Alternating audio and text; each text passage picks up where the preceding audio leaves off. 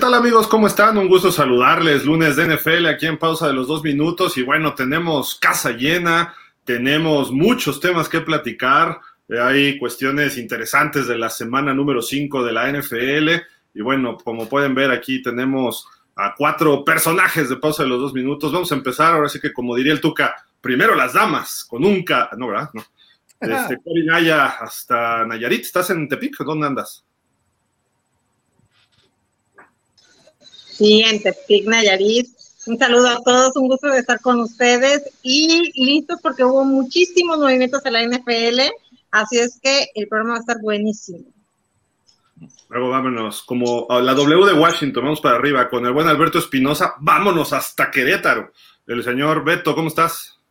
Hola Gil, ¿cómo estás? Un placer saludarte. Contento, Contento. Tenemos al Mesías. El Salvador ha llegado a Arlington, Texas. Cooper Rush, no te vayas nunca de Dallas. Sí, sí, 5-0. 5-0. Nadie en la historia de los vaqueros ha tenido ese inicio. Y que venga a Filadelfia, ¿eh? ah, ¿Así de plano? Así de plano. Tiemblen en Filadelfia, tiemblen en Filadelfia. Asústame, Panteón. Ahora vámonos para abajo, vamos, pero vámonos más bien hasta el norte y hasta el noroeste, allá con el buen Aarón Ungar. Aarón, ¿cómo estás? Buenas tardes. Muy bien, Gil. Todo muy bien por acá. Un poquito de calor todavía, ya menos se va, pero, pero todo bien. ¿Qué pasa, Beto? Señor Ponce, Cori, saludos. Hola, hola.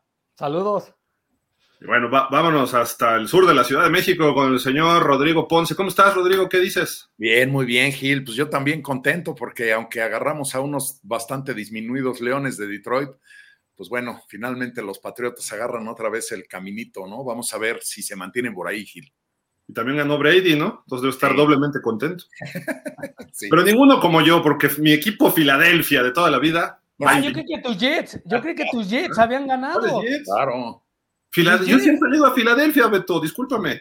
Pero también le has ido a los Jets. Mira, 5-0, estamos aplicando la hawaiana. me ha ido toda la vida? Vengan, vengan, Filadelfia. Bien, el otro lado del charco nada más para hacer el ridículo, ¿no? Sí, claro. está bueno.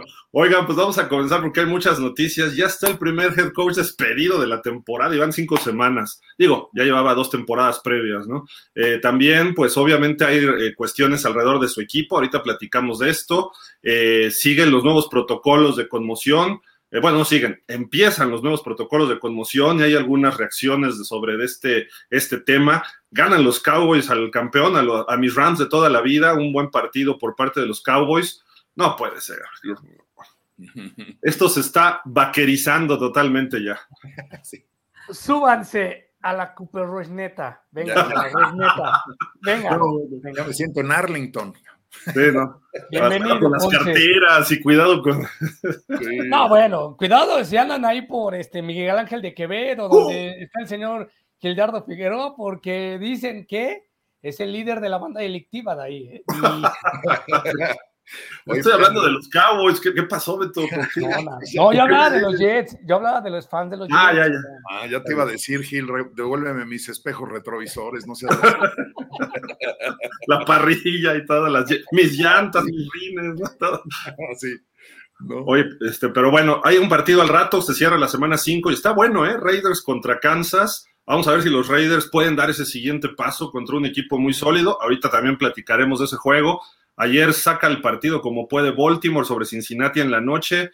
Eh, todavía seguimos despertando, apenas madrugando del juego del jueves, ¿no? De que nos durmió a todos. Hay también algunas reacciones ahí, pero en fin, vamos a comenzar. El primer coach despedido.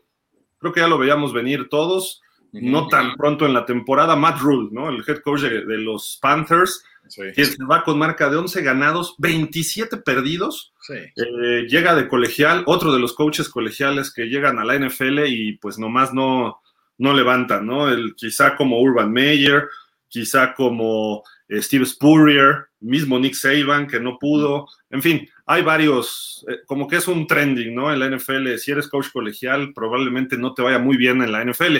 Le ocurrió a Jimmy Johnson, fue el único que ha ganado dos Super Bowls y por ahí hubo otro, no me acuerdo ahorita quién es, pero. Matt ¿no? Y Pete Carroll. Pete Carroll también fue el que ganó de, en el colegial y en el profesional. Correcto. También Aunque Pete Carroll Ya había coachado en la NFL, ¿no? Antes. No, el otro de los vaqueros, Gil. Eh, Este, Barry. Switzer. Eh, Barry Switzer. Barry Switzer. Switzer. Correctamente. Correcto. Sí.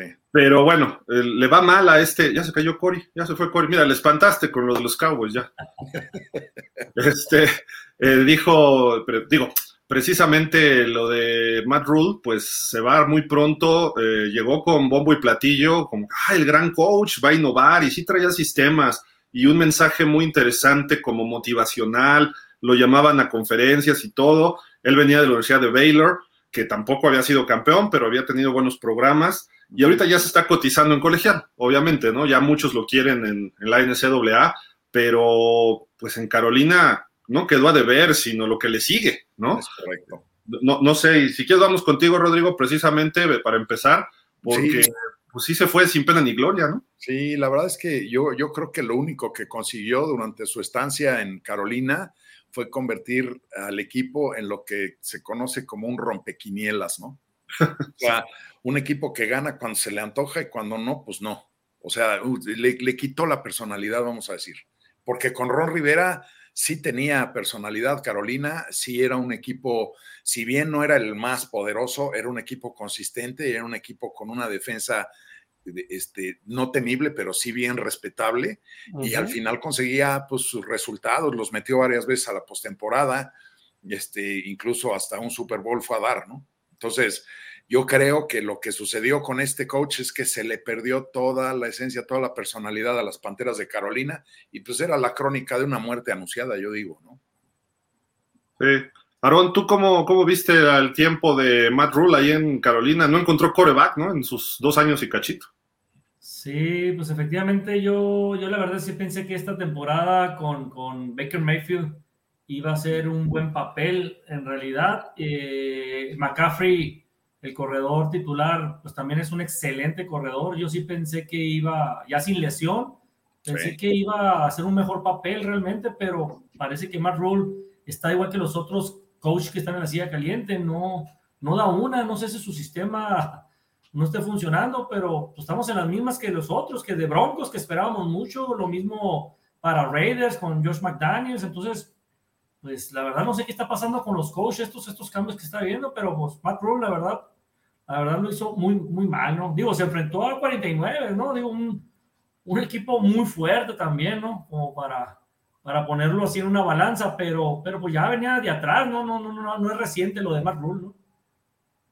Beto, ¿tú qué opinas ahí del señor Matt Rule? ¿Lo quieres en Dallas? No. Se los mandamos a Miami, a los Jets, a, a Patriotas. No, no. No, a Dallas no me lo toquen. Estamos bien con McCarthy, con todo. Estamos bien, gracias. Ahora sí, ahora sí. mandando, etc. Así estamos bien, gracias. No necesitamos a nadie. Quédense con su panadero Campomayo también, que ha sido un fracaso total, se los dije. Si sale de clima, la va a fracasar. Me tiraron de loco, me decían, no, no va a fracasar. Va a tener 88 mil yardas, va a ser MVP, le va a ganar un rollo. Ahí está su prueba. No ha hecho absolutamente nada. Pero ¿quién te dijo eso, Beto? ¿Quién te decía Tú, eso? el señor Daniel Velasco, Y yo, todo. Y el señor Ponce también me tiró de loco. sí, yo también. Fíjate que yo sí creo que es un buen coreback, Baker Mayfield. Sí, sí es muy bueno, pero no le ajustan el sistema. Es lo que tiene es que no le ajustan. El, el- el Entonces- problema es, que- el problema es que no le ajustan el sistema. Que él se adapte, por favor. Si no puede correr, si no puede salir de la, de la bolsa de protección, que lance balones a lo bestia afuera y ya, que aprende de Lamar Jackson, que lanza bolillazo y a lo mejor no atrapa. Eh, no me toques a mi muchacho, espérate. No, yo creo que más bien los corebacks que son muy, muy exitosos son a los que les ajustan el esquema Sí. a su forma de juego, ¿no? Y acá lo que pasa con Mayfield es que entre que en, en- en Cleveland fue un mangoneo espantoso, que sí, que no, que quién sabe qué, y después lo hacen a un lado y después lo traen para acá. Yo dije, acá sí le van a ajustar, pero este, este head coach jamás le ajustó nada, ¿no? O sea, fue así como, bienvenido, este es mi esquema, ponte aquí y tira los pases. Pues no, no funcionó. No pudo ni con Cam Newton, ni Baker Mayfield, ni Ni Sam Sam Darnold. ¿No? Sam Darnold, que también tiene lo suyo, ¿no? O sea, no es el mejor, pero también tiene lo suyo, ¿no? claro. En fin, pues es el primer coach despedido y se va a quedar de forma interina eh, Denzel Washington, digo, no, este, Steve Wilkes. sí, podría ser su clon, ¿eh? Es igualito, qué bárbaro. Sí. Este, Steve Wilkes, quien, quien le fue muy mal con Arizona, también tuvo un año de debut y despedida en el 18, en el 19, no me acuerdo, en el 18, antes de que llegara Cliff Kingsbury. Y 3-13, pero bueno, se va a quedar ahí. Esperemos que este equipo, como que es de esos equipos que, quiere, que quieres que le vaya bien, pero algo le pasa que no, no levantan las panteras últimamente. Eh, como dices, desde Ron Rivera y esa aparición en el Super Bowl con Cam Newton MVP, con Luke Kuechly, etcétera, ¿no? Pero él se va a quedar de forma interina el resto de la temporada. Ojo, está libre Sean Payton. No sé si Sean Payton al final de la temporada pudiera Va a interesar. venir para acá Sean Payton a Pero darla. Mickey McCarthy es el coach del año. No, McCarthy al diablo. Si no entra al- Pero, Super Bowl, lo van a echar, lo van a echar. No me Oye. dejará mentir Aaron. Tiene Pero que no. mejorar totalmente lo del año pasado. Y lo va a mejorar. Pero no Bueno, regresa. No, no, no, no regresa el papá de Cristian Castro, ¿no? Este, este Sean Payton. ¿Quién? Sean Payton. ¿Por qué? ¿Pero por qué el, el loco? ¿Por qué? Está igualito, es igualito. Hasta Ah, cuando Cristian Castro es su hijo. Sí. O sea, no regresa. Yo creo que él ya tuvo suficiente, ¿no? Ya no regresa. Yo Sean. Payton. Sean Pay- No, yo creo que sí regresa. Payton Va a volver la pero- otra temporada. Sí. Yo ¿Cómo, creo que Aaron? sí va a volver, pero va a volver a un proyecto este, que le pueda garantizar algo. O sea, un equipo que esté en conjunto bien armado para poder pelear por eh, Super Bowl. O sea, no, Sean Payton no va a decir, ay, regreso a, a Jets. O sea, que Jets este, no, no tiene mucho, pero A sí ver, va a Beto. llegar. Hoy no vamos a hablar de ese equipo, por favor. ¿De cuál? ¿De los delfines? Sí, qué triste No, de lo los que Jets. le pasa. Ah, de los Jets. ok. Yo creo que, yo creo que también está en la silla caliente y creo que sí se va a ir, es Mike Tomlin, ¿no? Ay, Creo que. Pittsburgh se va a ir, ¿eh? Yo pienso que ahora sí le van a cortar la cabeza y pues puede ser que Sean Payton tenga varias opciones. sí. De que va, de que va a coachar, va a coachar el año que viene. De hecho, de hecho él, lo, él lo declaró, ¿eh? Que él Sí. quiere volver a, a agarrar un equipo para coacheo, pero lógicamente se va a ir por su mejor opción. Sí. Y la verdad, híjole, pues él siempre ha sido de Dallas, digo, no es que yo quisiera a Sean Payton, pero, pero McCarthy, pues va a ser muy difícil quitarlo si, si hace un buen papel esta temporada. Sí. No, además no es malo McCarthy, ¿eh? No, no, no es. Pero Yo creo que es un buen entrenador, eh, este es un buen, es un buen head coach y sobre todo está acostumbrado al front, porque hay, hay entrenadores que son muy buenos, pero no, esto no son para el front, y entonces son los que eh, ahí tenemos al, el caso de este Josh McDaniel, ¿no? que es la segunda prueba que le dan para quedarse head coach en un equipo de la NFL y, y nada más no se ve claro el día. ¿eh? Bueno, aprovechando que ya mencionaron a George McDaniels varias veces, eh, pues ¿por qué no hacer esta pregunta? ¿Quién es el siguiente coach, coach, head coach en ser despedido? ¿Será debut y despedida para alguno de estos tres? Nathaniel Hackett de los Broncos, que está alzando la mano, dice, yo llevo primicia. Sí, Luego Mike McDaniel, que de repente va bien, de repente hace cosas que sí, que no, le echan la culpa, a lo mejor con razón o sin razón. Y Josh McDaniels, ¿no? Que ya fracasó en Denver precisamente, y ahora con los Raiders hay mucha crítica entre la Raider Nation, ¿no? Contra lo que él está haciendo en ese equipo. Y les pregunto, vamos contigo primero, Aaron, ¿crees que alguno de estos se vaya este año? ¿O quién sería el primero? A lo mejor hasta se van los tres, ¿no? Híjole. preguntas quién sería primero, yo creo que Hackett sería por, por cambio de, de mariscal, ¿no? Yo pienso que ahí fue una inversión muy alta para el equipo y no sé qué está pasando con, con Russell Wilson, la verdad. Yo esperaba que fuera una potencia en la americana Broncos. Yo fui de los primeros que dije, Broncos está para pelear el, el campeonato de la americana y la verdad es una decepción total. No, no, no. Está, está completo el equipo, me refiero a los, los receptores que tiene a la ofensiva. Tremendos, un Sutton, o sea, no sé qué es lo que está pasando con el equipo. Yo, yo la verdad yo pienso que Hackett sería el primero que se iría, ¿no? Ujú.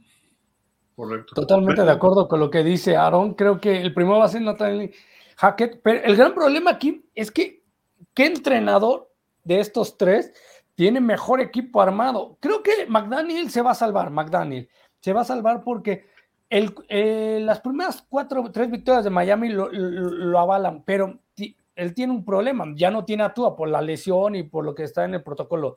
Sabíamos que si perdía a Miami iba a caer mucho, pero McDaniels y Hackett traen un equipazo, le trajeron a Davante Adams, pero bueno, traes a Derek Carr, otro que es hijo, predilecto del señor Gildardo Figueroa, que realmente como lo ha abogado por él, Gildardo Figueroa debería ser el defensor del diablo, defiende puro malo, puro malo defiende, defiende a Presco, defiende, defiende a Derek Carr, a Cousins, o sea, no, por Dios. No, pues es que Raiders, Raiders le jalaron a Chandler Jones también, ¿no? En la defensa. Jalaron a Levante Armaron bien a los Raiders. Un equipazo los, Raiders los también. Broncos también. Los Broncos se llevaron a, a Randy Gregory, se llevaron a varios también bastante interesantes que tú digas, tienen calidad, pero segundo, un Wilson se ve así muy, muy parco, como que no está a gusto en Denver, no le gusta el, el equipo, no le gusta el frío de la ciudad de Denver. Yo creo que es, pero no se ve a gusto. es tiempo, ¿no? Lo de, lo de Wilson es tiempo, al tiempo. Para que se adapte. Yo creo que le va a llevar esta temporada a ajustarse y la que viene lo va a hacer muy bien. O sea, ahorita yo los juegos más aburridos que he visto esta temporada son los de los Broncos, porque nada más no, no, no se ve a qué juegan. no, no, no, no son equipos que digas, o sea, no es un equipo que digas, bueno, este, su, su ataque, de, su ataque terrestre es, este, está muy bien estructurado, ¿no? O, realmente su ataque aéreo es temible, o, o, la mezcla de ambos, ¿no? o, la versatilidad del coreback, o lo que, no, o sea, no se ve a qué juegan. De pronto salen, corren, de pronto salen, tiran, pero hay como un desgano ahí. Yo, yo creo que va a rebotar primero y no se lo deseo porque además me cae muy bien este Josh McDaniels y no por otra cosa, sino porque eh, él, Josh McDaniels es el hijo pródigo de, Bill Belichick. O sea, y Bill Belichick no tiene la personalidad Raider nunca jamás en la vida. o sea, no, ni, igual que Josh McDaniels. Oye, pero ¿cómo no? Es bien maloso. No, es bien tramposo, que es bien diferente. y no me digas que Lester Hayes, este, John Matusak, Laila Alzado no eran tramposos. Sí, sí, sí. No, pero o sea, lo que me refiero es el espíritu del maloso. De, Para maloso John Gruden, totalmente de acuerdo, pero que, que, esté loquito ya es otro problema. Pero ese, ese desvarío que hizo Gruden con el Super Bowl contra los Bucaneros de Tampa, dices, ¿qué, fue, ¿qué es esto, no? O sea, ¿a qué, ¿a qué fuiste? No, o sea, bueno, en fin. Pero Josh McDaniels, eh, a mí se me hace un gran entrenador, es un gran coordinador ofensivo, pero hablábamos hace un momento del que es front y el que no es front, y yo creo que Josh McDaniels está, es que no quiero que se oiga peyorativo, pero está condenado a ser un back, o sea, a ser un, buen entrenador asistente. Es un buen coordinador. Lo mismo pasaba con el de los acereros, este, el viejito, este, ay, ¿cómo se llamaba? Que estuvo por 2500 años. Eh, Dick Levo. O sea, Dick Levo, un, coordinador defensivo como nunca ha visto la NFL, pero a ese nunca le ofrecieron. explícale a nuestros compañeros vaqueros que, es como Dan Quinn, que cuando él es head coach, la falconea en Super Bowls. Cuando es coordinador, la presión no va sobre él y tiene una defensiva de lujo, ¿no? Es correcto, es correcto. Hay quienes, desde, es como los políticos, ¿no? Hay quien sirve para agarrar el micrófono y dar el discurso y hay quien sirve para escribirlo. y hay quien sirve para solo anunciar lo que ponen en una diapositiva mal hecha, como en las mañaneras. Es correcto. es correcto. Beto, espérate, nos van a censurar, espérate, hombre. Y hay quien se queda así. Pero bueno, ah, la cosa es esa. Yo, yo, yo sí creo que con este Josh McDaniels, el problema es ese. No es un mal entrenador, pero es, es un back. No es un Oigan, ¿y, qué opinan de Mike McDaniel de Miami, Aaron? Porque eh, de repente se ve un coach como que muy de estadística, muy analytics. Eh, sí, de repente habla con la prensa y le hacen preguntas y no ve a la cara a la gente, se agacha, eh, habla así, o sea, como, está raro el cuate, ¿no? Y también, a mí, a mí, lo que he visto hasta ahorita, me da la impresión que el juego de ayer, los Dolphins salieron totalmente desmotivados desde que la hicieron a el jueves pasado. El tipo el viernes da una conferencia llorando y con la voz entrecortada. Digo, no estoy diciendo que no seas empático, pero como head coach, me acuerdo muy bien que salió chillando Dick Vermeil una vez con los Rams, cuando le rompieron la rodilla a Trent Green, y dice, pero vamos a salir adelante con Kurt Warner. Este cuate nunca dijo nada de Bridgewater. Y estaba llorando con la voz entrecortada, no sé si entre culpa, empatía o todo junto, Aaron, pero Mike McDaniel pudiera, si Miami se cae, con toda la expectativa que había y la inversión de Tyreek Hill y eso, pudiera ser el coach, ¿no? Pero hay un, hay un, hay un buen argumento aquí, como dijo Beto. Eh, empezó muy bien con Tua. Sale Tua y pues hay un buen pretexto, ¿no? Como para tener la duda todavía con, el, con, el, con el head coach, ¿no? Entonces, yo pienso que de los tres, Mike McDaniel es el que, es el que menos tiene probabilidades de salir. Por, por lo mismo, porque hay una justificación muy válida realmente de que se lesionó su, su principal mariscal y metes a un, a un tercer mariscal. O sea, hay una, a mí se me hace que hay una buena justificación. O sea, los, otros dos tienen coreback estelar, entre comillas. Los, otros están completos. No hay ningún pretexto ahí. Sí, es correcto.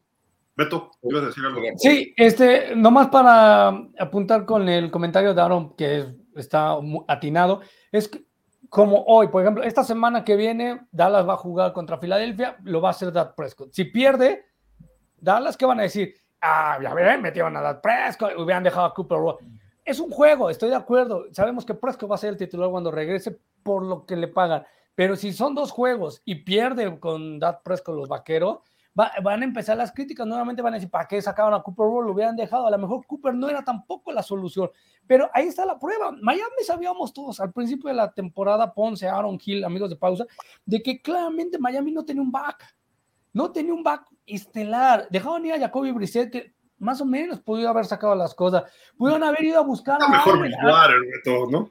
Pues yo creo que no, pues con, Jacoby Brissett mínimo ganaron uno, con Bridgewater no han ganado ni uno. No han ganado ni uno con Bridgewater, ¿eh? O sea, y con bueno, Brissett ganaron uno.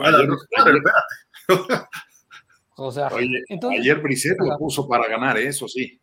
No lo ganaron, pero él lo puso para ganar. ¿no? Entonces, o sea, creo que ah, ese es el gran problema. Miami apostó demasiado a tú y dijo, vamos a protegerlo bien. El gran problema viene de las personas de pantalón largo.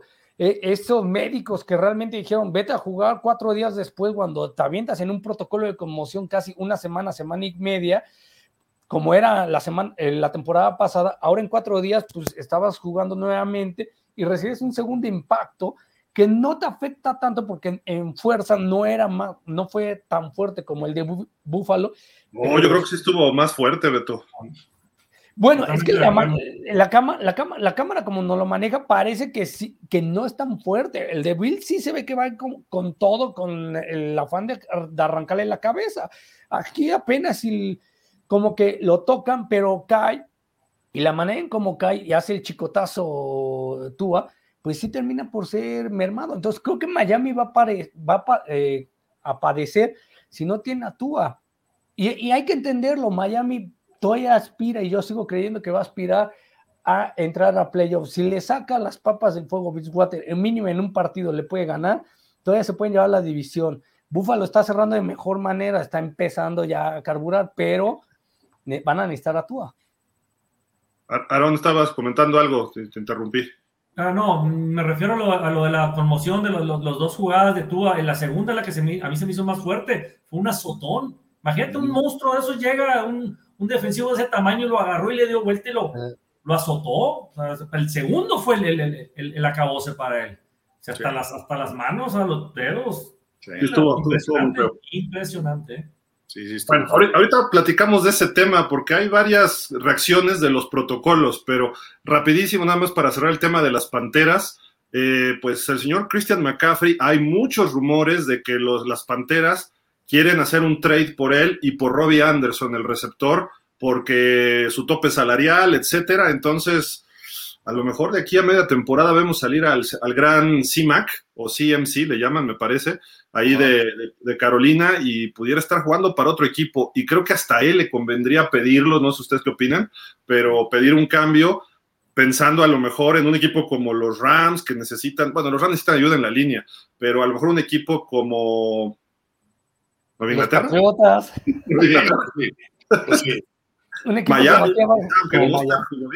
no, me, quejo de lo que tenemos, la verdad, porque este Stevens es, un buen corredor. Partidazo de ayer, ¿no? Sí, es un, es un buen corredor, pero no es Christian McCaffrey, ¿no? No, el, el, gran problema, Ponce, que tiene McCaffrey son las lesiones. Es que, ¿qué equipo va a apostar por él? Un equipo ganador no va a apostar porque va a decir, cobra mucho y en dos jugadas se me lesiona y lo tengo que pagar todo el contrato en un año. A lo mejor un Washington, un Detroit, este, equipos que van a tener récord perdedor, sí van a apostar por él y van a decir, bueno, pues te lo pago, pero pues me vas a sacar una que otra yarditas interesante, porque no le veo yo cabida en los equipos importantes por la falta de, eh, de que no es que es de cristal, mejor dicho. De cristal, pero te voy a decir, ¿eh? ese, ese, para eso Bill Belichick es, es como las señoras que se, se, se, pasan tres horas enfrente del botadero buscando un par de zapatos, ¿no? Sí. Y lo encuentran y se lo llevan y se, uy, y, y, se los chulean en la fiesta y el rollo, ¿no? Es exactamente lo mismo con Bill Belichick. ¿Pero quién le ha funcionado a Belichick? ¿Randy Moss? Randy Moss y Junior Seau. Pero Seau fue un año, ¿no? Y Antonio Brown también le funcionó. Dos años Antonio Brown. Un juego, Antonio, un juego pero le funcionó. Son, son, jugadores que en otros lados son conflictivos. Él los trae, como que les lee la cartilla, les da un par de zapes y órale a jugar un año lo que te queda, uh -huh. lo que te queda. Y ¿Sí? vas, ¿no? Y Randy Moss, yo hace unos días me estaba este, echando la serie esta de, de, Brady, la de Man in the Arena, y hay un episodio en donde Randy Moss habla de, de su experiencia con los Patriotas y dice, no, bueno, el, el, cuate es especialista en, en, en, como en darte un segundo aire, ¿no? O sea, entre, hablando entre Brady y, y Belichick, ¿no? El sistema, pues, de los Patriotas es especialista en tomar jugadores que ya van de salida, ya no tienen mucho para dónde hacerse y entonces, a ver, los recogen, los desempolvan y los meten a la cancha, órale, pues échate un año a todo lo que da y ya después te vas de descanso. Entonces, podría ser, ¿no? Eh, dudo, dudo por la parte de la lana, porque sí, ahí sí es este, eh, yo creo que sí costaría demasiado McCaffrey, ¿no? Nada más darle de comer, ¿no? Para que mantenga sus bracitos. Uh -huh. Sí, no, hay, hay, que ver qué equipo se anima, ¿no? Este, con, con McCaffrey y pudiera darse. Y Robbie Anderson, un buen receptor, pero tampoco es el superestelar, ¿no? Hay, uh -huh. que, hay que ver. Y quién va a llegar de head coach el año que entra con las Panteras, ya veremos, ¿no? A ver cómo. A lo mejor Steve Wills levanta las Panteras, ¿no? O sea, hay puede ser, que quede, ¿no? Uh -huh. Puede ser. Y Mayfield, pues a ver, ahora sí que le echamos la bendición. Creo que es buen coreback, pero tiene un límite, ¿no? Vamos a ver si le toca el nuevo proceso. Ya levantó a los Browns él, o fue parte de ese proceso. A ver si le toca un proceso con las Panteras. Si no, a lo mejor también sale disparado hacia otro lado el año que entra, ¿no? Pero pues bueno. Bien, pues a ver. Ahí estamos con esto. Y pues Beto, este, Aarón, tenemos aquí el señor Micah Parsons. Ayer dio otro muy buen partido. Hoy se dedica a tuitear pone eh, NFL en on CBS, que es la cadena CBS, el único jugador en la NFL que está en el top 3 de capturas, tacleadas para pérdida de yardaje y en golpes al coreback esta temporada. Y dice, uh -huh. ¿quién más? Micah Parsons. Y Micah Parsons lo, retuite, lo retuitea, ¿no? Así como que gracias CBS y de lo destaca. Tiene algún problema de personalidad, creo, Micah Parsons, pero es un jugadorazo, ¿no? Este, eh, está rompiendo muchas cosas, está siendo innovador, innovador no tanto, más bien están retomando algunas otras acciones que han hecho otros coaches, porque todo el mundo dice, wow, es que Dan Quinn está rompiendo la liga con cómo mueve a Parsons. A ver, nada más vean para atrás cómo movían a Carl Mecklenburg los Broncos en los 80s, o cómo movía a finales de los 70s y 80s Don Shula a, a AJ Dewey y así ha habido jugadores de ese estilo, ¿no? Que no tienen la capacidad de, de, de Parsons, ¿no? Uh -huh. Pero nada más es cosa de que lo que pasa es que hoy las redes se mueven así. Pero Aarón, eh, creo que está muy bien. Micah Parsons ha sido parte esencial de los éxitos de los, de los Cowboys, ¿no? Y de hecho, si no estuviera Micah Parsons, yo creo que no fuera la misma línea. Es un monstruo, la verdad. Ahí le tiene que poner doble cobertura al chamaco para que lo puedan parar y a veces que ni así lo paran. Entonces les das oportunidad a, a un Armstrong a que haga grandes jugadas, a un eh, Lawrence. Entonces, lo puedes, es un híbrido, realmente nos sacamos la lotería con Micah Parsons, la verdad. Lo puedes poner como linebacker, lo puedes poner como, como ala defensiva, ¿verdad? Es muy versátil. Y siempre están todas las jugadas. A veces que me sorprende verlo, que de repente se va el corredor por, por un lado y allá va Micah Parsons y lo agarra. O sea, ¿de dónde saliste, no? Si estabas en la línea. Uh -huh. Increíble, la verdad. Mi jugador favorito es Micah Parsons. ¿eh? Yo me puedo quedar platicando una hora de, de Micah Parsons. Tienes hasta su jersey, ¿no? Sí, yo tengo su jersey, yo la verdad estoy impresionado con él. ¿eh? Y sobre nada, todo. Nada más hay que aclarar algo, porque sabemos que en los medios les gusta quedarse con jerseys de jugadores. Entonces, lo compraste, ¿verdad? No se lo robaste. No, no, yo la conozco, no, no, como Tom Brady, ¿no? Que le robaron el, jersey. No, es que no se lo robó. Yo, yo ya lo entrevisté al periodista que lo tomó prestado, lo va a devolver pronto. Dijo, lo tomo prestado y lo devuelvo después. Es que se lo llevaba a través de la PGR y el FBI. Sí, sí, sí, claro. sí, pero se los devolvió, no, se lo, no, no lo hurtó. Okay. No lo hurtó. Imagínate eso. Exacto. No, mira, yo, yo creo que hoy, todavía es muy temprano, Vas, van cinco semanas ya, yo creo que todavía es muy temprano para poder candidatear a, Micah Parsons como defensivo del año. Va para allá, va para allá, pero es muy temprano. Ayer preocupaba porque en unas dos jugadas se le mueve la pierna y se lesiona y parecía que ya no iba a regresar Micah Parsons. Entonces todo el mundo decía, es el, el despertar de los Rams, pero se empezó a acomodar muy bien Dan Quinn, lo sacaba en dos jugadas, lo metía en una, dos jugadas, una, le daba un descanso, le daba un poquito de descanso. Y los disparos que le están metiendo, Micah Parsons está generalmente moviéndose atrás de la línea, se está moviendo, cuando se abre el espacio, por ahí se mete, entonces nadie lo espera entra por ahí y termina por pegarle. De hecho, la imagen que nos puso producción se ve claramente que es el impacto muy fuerte que era el que yo decía de, que le hacen a Stafford, que termina Stafford casi doblándose, que cuando se ve la repetición parece que estaría conmocionado porque cómo se dobla, dobla los piernas y después agarra el, el como entre el pecho y, las, y la panza del impacto la brutal que, lo ter, que, le termina pegando muy este Micah Parsons. O sea, Dallas está jugando con el cuchillo entre los dientes, está buscando hacer daño a través del poder de la fuerza de sus defensivos, pero también dice, si me llevo de capa a alguien y lo lastimo, pues, o sea, estoy en la línea. Pero, ¿no? ¿sabes qué, Beto? Es limpio. O es sea, limpio. es un golpe limpio.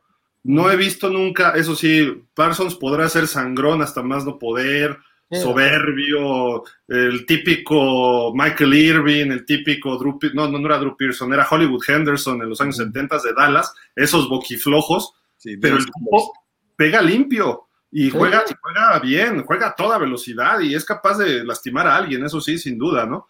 Eh, pero bueno, Rodrigo, mira esta estadística de Pro Football Focus, lo pone con 91.4 en lo que se refiere a ponerle presión al coreback, esto con respecto al partido de los Rams. ¿Quiere decir que él rompió a la ofensiva de los Rams? Él solito, y se vio, y se vio en la cancha, Gil, este, Beto Barón, de amigos, uh -huh.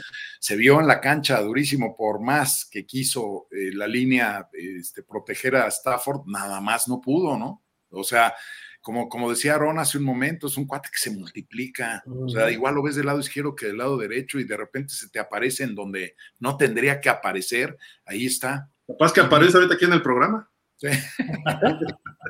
la, verdad, la verdad es que es un cuate con muchísimas habilidades y, y muchísimas capacidades atléticas, ¿no? También. Sí, tenemos, tenemos una gran ventaja, es que nada más no es hablar de Micah Parsons. La línea, los frontales que tiene Cowboys, aparte de los titulares, el descanso que les das con, los, con, los, con la rotación que das, un Tristan Hill, un Ousa, o sea, esa rotación que tú le das y le das descanso a un, a un Parson, a un Lawrence, uh -huh. es tremendo, o sea, tenemos una potencia, la verdad, la defensa ahí me tiene, yo prefiero ver a la defensa que a la ofensiva, yo lo disfruto, la verdad. Oye, Aaron, ayer tú mencionaste en el, el Cowboys Time, eh, a Doras Armstrong, que dio un partidazo también. Juegazo, también está teniendo un temporadón, ¿eh? Temporadón. Sí, es que, es que de, inicio, de inicio tenía que, que empezar Dallas así, ¿no? Aunque como, como, como platiqué ayer, Dallas casi, casi jugó de local, ¿no? Pues 70 mil personas en el estadio, entran 40 mil Cowboys, porque Los Ángeles está lleno de Cowboys. Pues le estaban, llenamos estaban, cualquier estadio, cualquier estadio le llenamos. De local, ¿no? Estaban de local. De hecho, mi compañero Luis Fernando, Luis Fernando Pérez lo dijo, dice, era impresionante, dice cómo coreaba defense, defense, cuando estaba la defensa de Cowboys. Entonces, eh, la verdad que estábamos jugando como local. Entonces, eh, sí fue un juego, la verdad, eh, que le metieron mucha presión. Esa era la clave del partido. Era meterle presión a Matthew Stafford, porque no es, un, no es una persona como un, un, un, Daniel Jones que corre mucho. O sea, es más estático, pues, eh. Matthew Stafford. Es más lento. Entonces, si le metías presión, te lo ibas a acabar y fue lo que pasó. Realmente fue la presión. Ahora, hablando de Doran Armstrong, fue eso, que teníamos que empezar agresivos y teníamos que empezar estando arriba del marcador y así sucedió. Doran Armstrong llega, le hace un sax, le, tumba el balón, llega Lawrence, anota los primeros puntos de toda la, de toda la temporada de la defensiva, que por primera vez hace, hace puntos la defensiva. Y luego la siguiente, una patada de despeje que entra los equipos especiales y también llega Doran Armstrong también otra vez de nuevo, bloquea la patada, él mismo recupera y te dejan en una inmejorable posición en la yarda 20 del rival, ¿no? O sea, que no capitalizamos 7, pero, pero metimos 20, digo, 3 puntos, pero entonces ahí ya nos fuimos 9-0. Entonces desde ahí ya empezó ya Cooper Rush con un poquito más de confianza. Es más, tanta confianza tenía Cooper Rush que le mandaban tirar pases eh, laterales que no los, no los estaba haciendo bien y ya, lo, ya los empezó a ejecutar. Entonces, ah, caray, pues ya, ya empezó a agarrar más confianza. Entonces, la verdad Ahora, que sí. Beto, siendo realistas, los Rams están muy de capa caída. Sí, sí. San Francisco también les hizo siete capturas, eh, creo que tuvo seis ayer Dallas, llevan 12, 13 capturas en dos juegos, no saben qué hacer con esa línea ofensiva, se les retiró Whitworth, han tenido lesionado a Noteboom, en fin, creo que ese es un problema, y ya lo dijo Aaron, ¿no? No corre nada Stafford, es de, de pocket, pocket passer, este, Ujú. coreback de bolsa de protección. Sí, totalmente de acuerdo. De hecho, creo que te acuerdas que lo dije, fuera de que eh, mi gran cariño está hacia Cooper Rush, lo dije. Eh, si ganan los vaqueros de Dallas con Cooper Rush, no quiere decir absolutamente nada, porque no, nuevamente, volvemos a lo mismo. ¿A quién le ha ganado Cooper Rush? Tú lo dijiste, Gil, y, y- y- y estoy consciente de eso. ¿A quién le ha ganado? No le ha ganado un equipo poderoso, literal poderoso. No le ha podido ganar. Le ganó a los Bengals que no estaban en su mejor momento, eh, la 2. Le gana a Washington que no camina. Le gana a Gigantes que puede ser un equipo gitano. Todo el mundo decía, gigantes, ¿eh? Sí, sí, pero era un equipo, se ve que era gitanón por Daniel Jones. Y después vienen los Rams, dicen es el campeón, pero el récord que tiene es de 500. Sabemos que Dallas le gana a equipos de 500 hacia abajo. Pero ahora viene la prueba de fuego. Ahora sí viene el líder divisional que es Filadelfia. Que Le estás pidiendo a. Dak. No, no, el que esté. El que error. esté. el Ya está esté. pidiendo a para Dak. mí, para mí, te traicionó, no. Beto. para mí, para mí eso, yo quedaría con Cooper Rush porque lo ha hecho bien, lleva cuatro triunfos y yo buscaría que estuviera mejor del dedo Dak Prescott. Sé que va a regresar tarde o temprano, sé que va a regresar, pero ¿qué van a decir? Aquí hay de dos y los medios de comunicación y entre ellos el señor Gildardo Figueroa va a decir, si juega Cooper Rush y pierde Dallas con Filadelfia, va a decir, ese partido lo ganaba Dak Prescott. Y si lo gana, este, si lo pierde Dak Prescott, regresando al- al- a la titularidad, el señor Aaron y un servidor van a decir, ¿ves, Gil? ¿Para qué sacaste a Cooper Rush de la titularidad de los vaqueros? No es Dak Prescott el titular. O sea, creo que ahora sí vienen las pruebas de fuego porque vienen rivales poderosos para el equipo de los vaqueros. Aquí, aquí hay algo que yo sí quisiera aclarar. Sí, sí tienes razón en cuanto al nivel de los equipos a los que les ha ganado Cooper Rush, pero el cuate desempeña correctamente, sí, y muy bien. O sea, lo hace muy bien, su línea lo protege muy bien, le dan el tiempo necesario para, para concretar y lo hace muy bien. Entonces yo creo, yo desde mi, desde mi balcón patriota, creo que lo mejor que le pudo haber pasado a los vaqueros de Dallas es que se les rompiera Dakota Prescott, porque no, o sea, no es que sea malo, pero no vale lo que pidió y lo que le están pagando, ¿eh? Ni, ni de chiste, ni de chiste. Eh, tiene, tiene más, o sea, tiene más sed y tiene más sentido eh, este, este Cooper Rush que, que Dak Prescott. O Nomás sea, en- ese eh, eh, eh, correcto, Ponce, en el punto que tú dices, en- ¿se acuerdan de esa jugada que sale de la bolsa de protección? Viene la presión, lanza el pase y se lo pone a los números a Michael Gallup, que nomás ya va arrastrando el pie, el pie, el pie, algo que nos regala Michael. Ah, qué buena eh, recepción ¿eh? este, Y eso- muy buena de Y Si Ujú. hacemos un poco de memoria, este Beto, amigos, Sí. eh, es exactamente la misma historia que pasó entre Drew Bledsoe y, y, este, Tom Brady. Igualita. O sea, un cuate sobrepagado, sobreexcedido, que nunca daba los resultados que daba, que tenía que haber dado Drew Bledsoe. eh, eh, un cuate sobrado de sí, y no, yo soy aquel, y, y- y en su momento el contrato más caro del NFL, y nada más no estiraba y no estiraba, Ujú. se rompe y llega un donadie, como es el caso de, de Tom Brady en su momento y. Cooper Rush en este momento, y estira y estira y, y llena los zapatos al punto en el que a la hora que el otro se pone bien, Belichick dice, no, pero ya no eres tú, cabrón. O sea, ya ¿Pero no estás eres... comparando a Cooper Rush con Tom Brady? No, no, no, no, no, no. No, No, ah, no, hasta me ganó la No, risa. no, no. no, es que no se compare Eh, con el eh, eh, GOAT.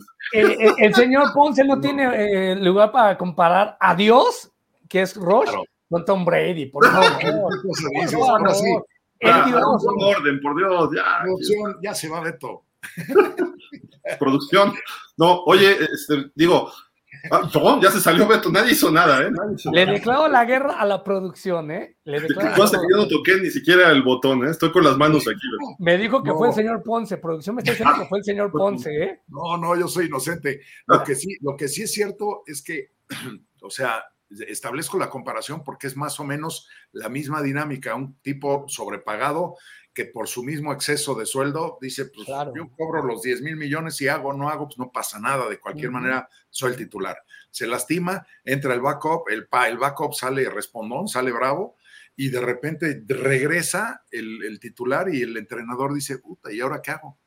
O sea, y recordemos que en esos ayeres esa disyuntiva se le dio a Bill Belichick para entrar al Super Bowl. O sea, ya metido en el Super Bowl, ¿a quién vas a poner? ¿Al que te trajo hasta aquí? ¿O al que le pagas 16 mil millones de dólares? O sea, pues sí, él dijo, yo lo siento, el que me trajo es este cuate y ahí está. Pum. Pero eh, eso en Patriotas, y este Ponce, en Dallas, si llega, te lo garantizo, si toda la temporada juega Cooper Rush y Dallas llega al Super Bowl, lo juega Prescott. Ah, Porque se lo va a pedir, se lo va a pedir Palpatine. Palpatine le va a decir a, No a todos, este, queremos dominar el imperio, este, ponme a, a, a Darth a Vader. Prescott. A Dak Vader. Pero Dame te a a Darth decir- Vader. Pero te voy a decir por qué va a ser esa, esa este, solución, Beto.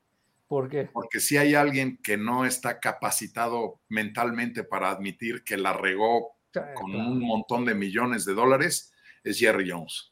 Sí, o sea, de acuerdo. Jerry. Jones, antes de decir, híjole, la regué con Dakota y es mejor este chamaco, va a decir, no, no, no, que a Chita le dio un calambre y que sí, que no, y que este, y pum, ahí está Dakota. Le va a echar la culpa a McCarthy, va a decir, es que McCarthy este, no pidió tiempo fuera en esa, eh, eh, no fue por esta, mandan coreback sneak en cuarta y ochenta contra San Francisco, o sea, Sí, es correcto, es correcto. Entonces sí la tienen ruda porque yo, yo, yo, yo a este Cooper Rush lo leo como un chavo bien, bien, bien enterado, o sea, hace muy bien las cosas, desempeña muy bien y además tiene muy presentes sus, sus limitaciones y no se mete en esos callejones, que eso es lo mejor que tiene él. O sea, lo que no hace bien, bien al 100, pues no lo hace. de acuerdo. O- o No, lo y de hecho, y de hecho, para solo para comparar, y a lo mejor este Aaron podrá tener un punto de vista un poquito diferente a mí. Yo lo he visto, los partidos que yo he visto con Cooper ya no están corriendo tanto, ya no corren tanto, ya no dependen tanto de Elliot y de Pollard, corren, tienen, ahí se ve, Elliot no, no ha llegado un solo partido con 100 yardas, Pollard tampoco ha tenido un partido de 100 yardas, ha tenido una que otra jugada, porque están buscando darle más esta oportunidad de juego. Con Dak Prescott es meramente este, el ataque terrestre, terrestre, terrestre, terrestre, terrestre.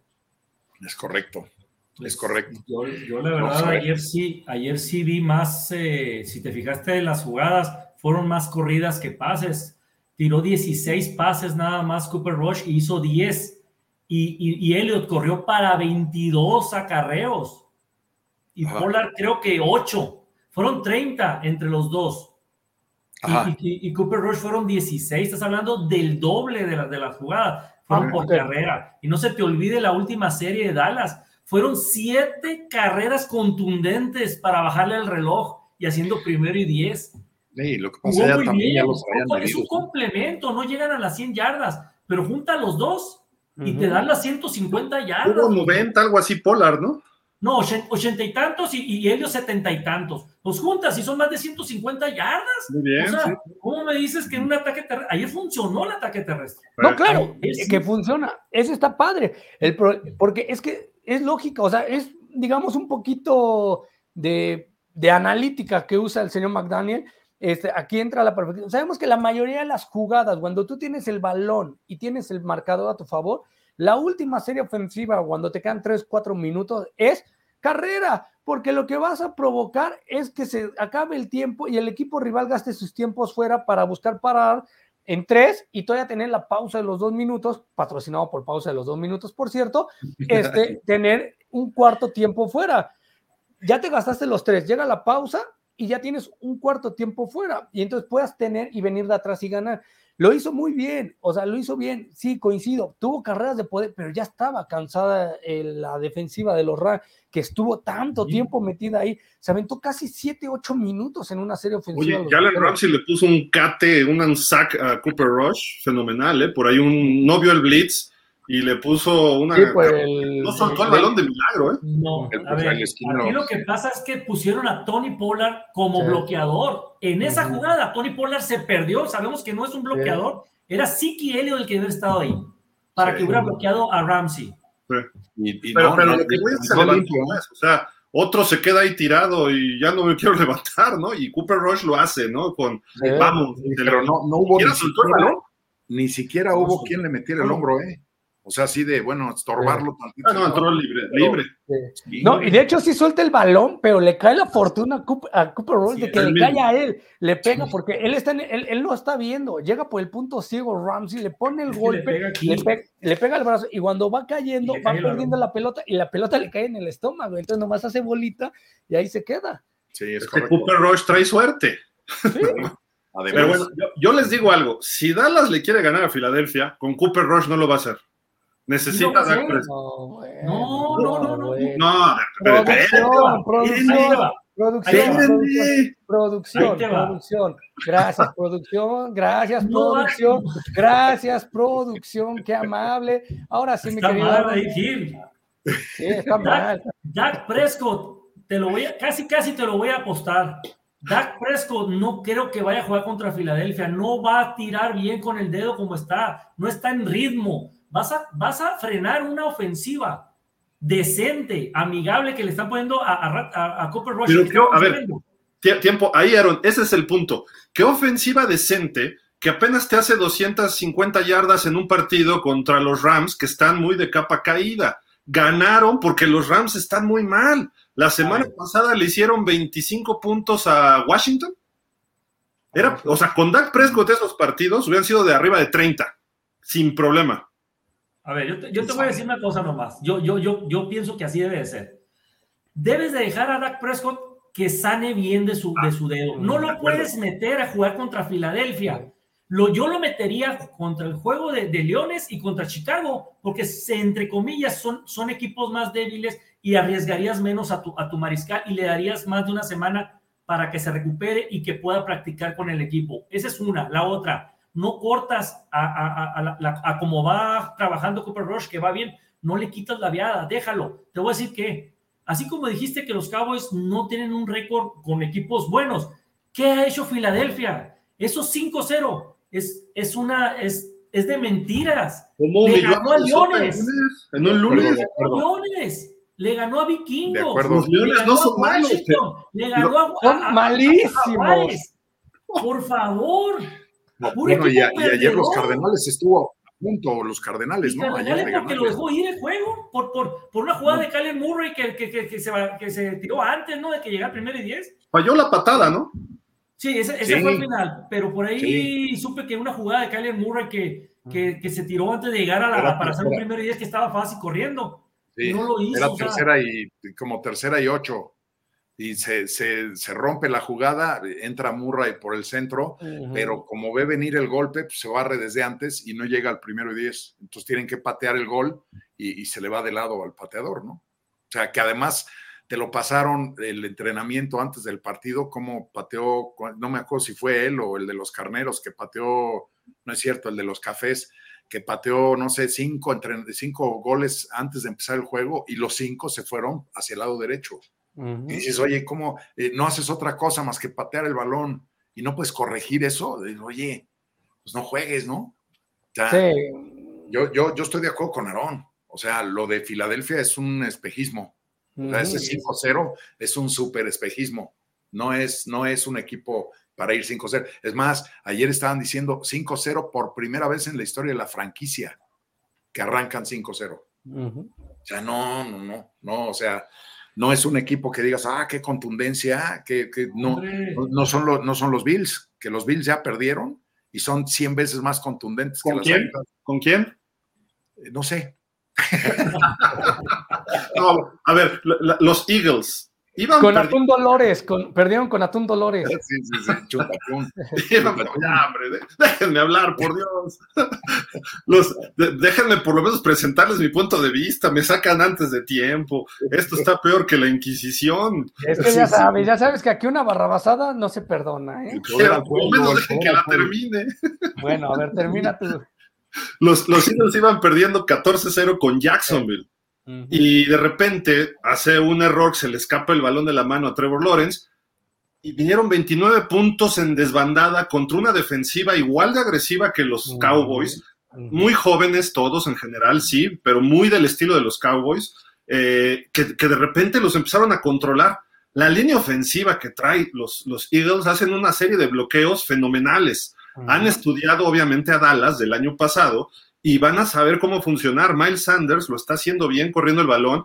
Jalen Hurts no es el mejor coreback, está en un proceso muy interesante lo que está haciendo este año, pero también quedan muchas dudas de él, obviamente, pero tienen receptores. Tienen a AJ Brown, que no lo tienen el año pasado. Devonta Smith ha estado apagado, que fue el pick del año pasado, el receptor.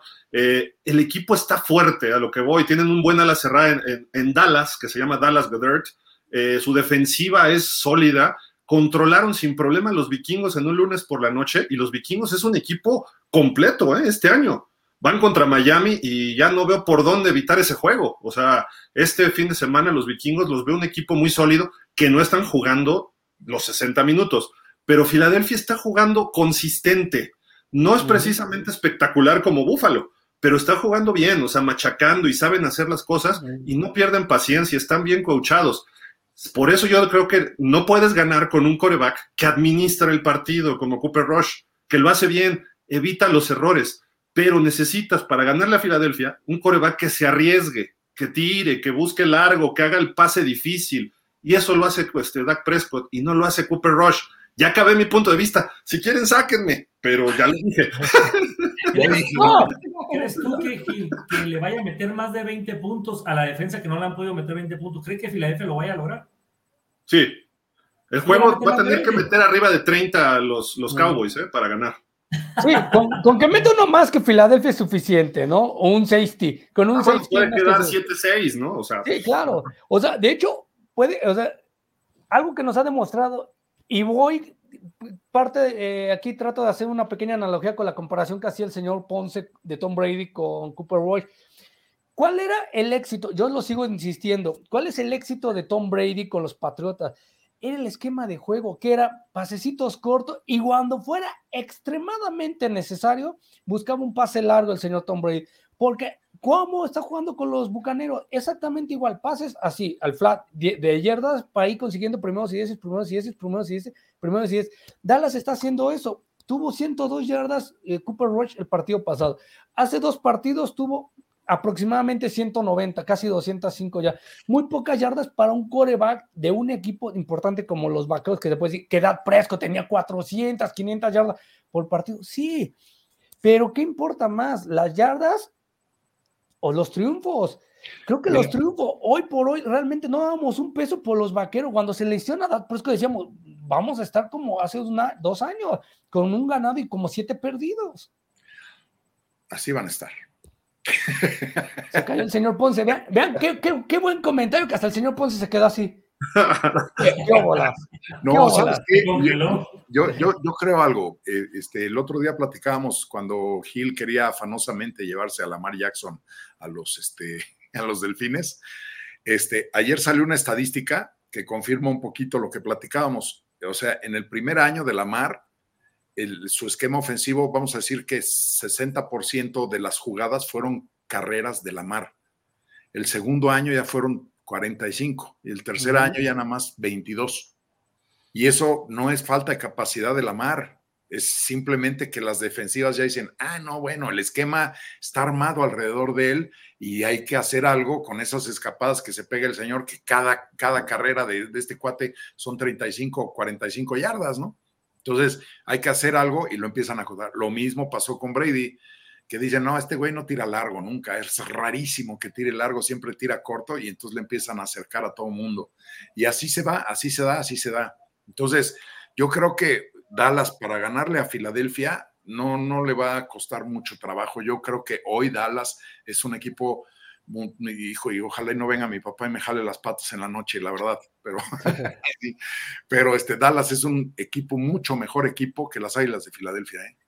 Pero, y, aún así, y ya rápido, solo para cerrar, a lo mejor coincide conmigo Aaron y tú, Gil, y el, señor, Ponce, es claramente que aunque Dallas le gana a Filadelfia con o sin Dad Prescott, va a ser un va a ser una serie de triunfos que puede ser un espejismo, porque le ha ganado puro malo. Hoy Filadelfia decimos que es el, lo más alto, ¿Y Dallas qué, Beto? O sea, es que escúchame, tú tienes que, ganar los juegos que tienes que ganar. Es lo que yo le decía a Ponce antes de entrar, es lo que yo le decía a Ponce antes de entrar al, aire, le decía, las victorias son victorias, independientemente a quien le ganes, estoy de acuerdo, pero el gran problema que, que nosotros queríamos, teníamos ya que decíamos, Dad Presco no le ha podido ganar a equipos con récord ganador. Si debuta, si va a ser el regreso de Presco, que le gana un equipo que gana, pero si Filadelfia no, si su racha de Filadelfia 5-0 es un espejismo, tampoco no hay que echar campanas al vuelo y decir, estamos listos para el Super Bowl, hay que ir paso por paso, porque en una de esas mm, hay algo que está olvidando el señor Heron y el señor Ponce, que es claramente que ya se viene el mes de noviembre y se viene el mes de diciembre, donde Dallas se cae a pedazos. Y si pierde el Día de Acción de Gracias, está fuera de la postemporada, lo he dicho siempre. Es su mala suerte ahí. Es la mala suerte. Entonces, se viene, Dallas siempre juega bien en octubre, noviembre y diciembre se nos cae. Está bien, o sea, e, eso no veo problema, pero hay que desglosar este partido nada más y tendremos otros dos programas en la semana, pero ¿quién te da mayor probabilidad de ganar? ¿Alguien que administra el partido o alguien que puede arriesgarse? A lo mejor le interceptan un pase de 30 yardas, pero te va a hacer otros dos de 30 y no lo va a hacer Cooper Rush. Cooper Rush se va a ir con el tiki-taka, tic-tic-taka, tic-tic-taka, sí, y asegurando, y de repente echará un pase largo pero no es la consistencia ni la potencia que tiene Dak. Y Dak es el que paga, el que recibe el salario más grande. O sea, no puedes tenerlo en la banca si está sano. Eh, o sea, en eso estoy de acuerdo. Si no puede agarrar, dicen que hoy estaba haciendo pruebas para agarrar el balón, a lo mejor mañana tenemos noticias de que ya está listo. Y eso, si, si, puede agarrar el balón y lanzarlo, pues adelante, no hay problema. Mira, en Miami, Tua no es un top ten, Quizá Dak Prescott puede estar en un top 10. El, año pasado fue un top 10 de corebacks. Eh, Toda no es un top 10, pero Tua no tiene que jugar por salario, por una, si no por salario Tua, por lo menos porque fue una primera ronda. Mismo caso de Mac Jones en los Pats, eh, Jalen Hurts, obviamente en Filadelfia. Ese tipo de corebacks tienen que estar. Entonces, Dak Prescott está sano, va a jugar. Y por lógica de nómina, olvídate ya de fútbol, por lógica de nómina, si pierde, ni modo, perdió, hay que ver cómo juega y ya se desglosará lo que hizo. Pero, o sea, Cooper Rush no es un coreback que te va a llevar al Super Bowl. A lo mejor hasta se le puede venir abajo la temporada y de repente, como lleva cero intercepciones, puede lanzar tres en un partido, cuando se vaya abajo o cuando la defensiva no pueda parar a alguien. Porque eso va a ocurrir en algún momento. Y puede ser contra Filadelfia, porque Filadelfia es agresivo. Aarón, perdón, ibas a decir algo. Ah, no, no, es que sí le habían interceptado a Cooper Rush, ¿no? El juego pasado, pero fue. ¿Ah, Ya, ya, ¿va? ¿Por castigo? Creo, que va en ceros, ¿no? Sí, pero te digo, creo que sí le habían interceptado, y, pero, pero salió un castigo, ¿no? Que lo, que lo, que lo cancelaron, ¿no? Bueno, pero en su estadística dice cero intercepciones. Quiere decir que es un coreback que, cumplidor, con, con, puntería, certeza y, y, no arriesga el balón. Eso está perfecto. Pero va a llegar el momento en que se, eso acentúa, por ejemplo pero llega el momento que tienes que ganar un partido importante y con eso no ganas. Eso es la diferencia de un, un coreback eh, que maneja el partido con un coreback élite.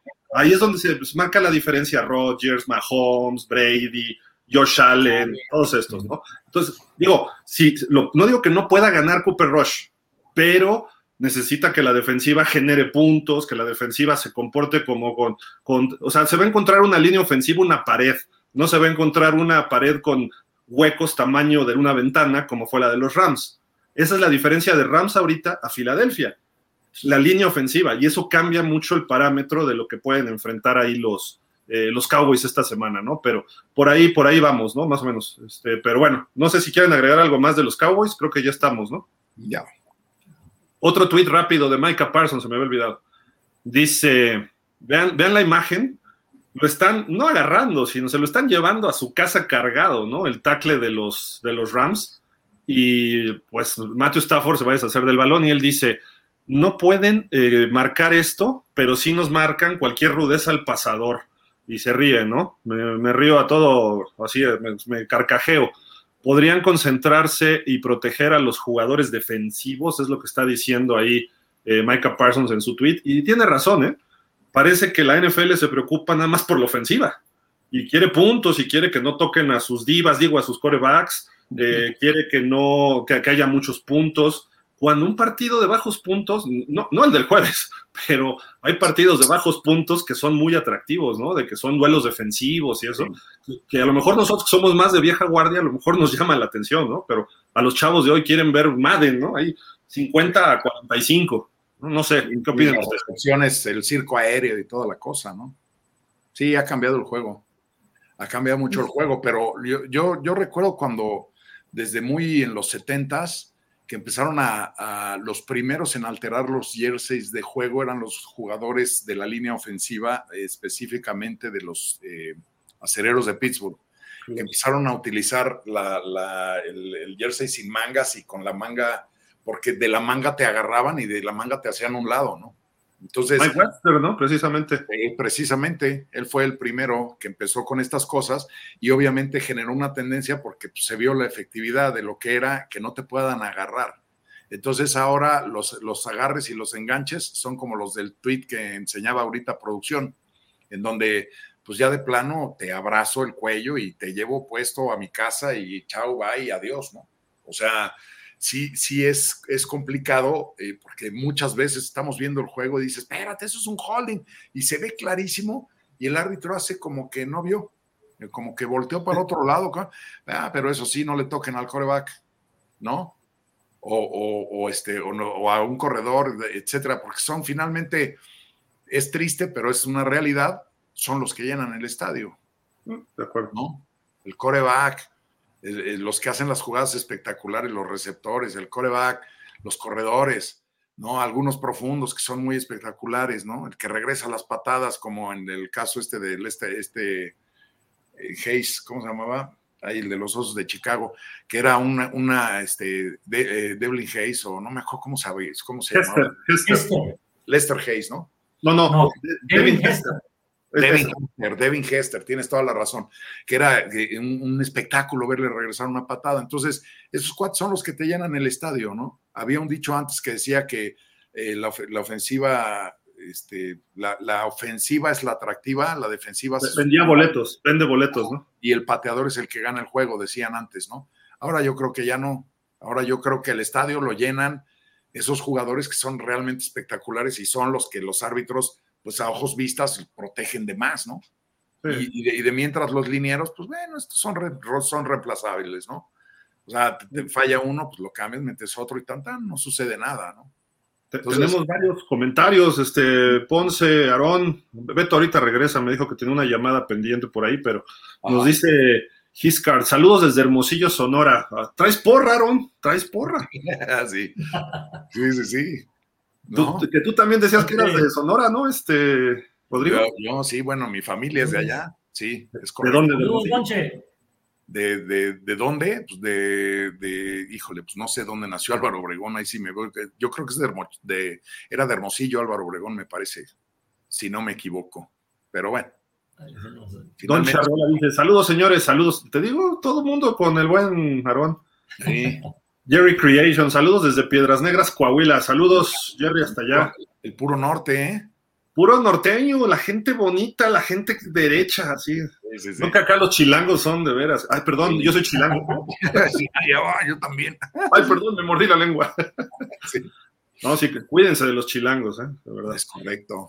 Y, y, si van a los estados, agárrense, ¿eh? porque se ponen peor se, se creen acá, ¿no? Yo soy chilango y tú no me, me, me mereces. Eso es correcto. Lo bueno es que mi papá nació en Tamaulipas, mi mamá en Jalisco, y pues yo sí soy chilango, ni modo, pero bueno. Rafa Rangel, saludos caballeros. Beto, Mr. Rating, tu invitación como fan horario de Dolphins queda suspendida hasta nueva revisión. No lo dejen entrar. Este, sí.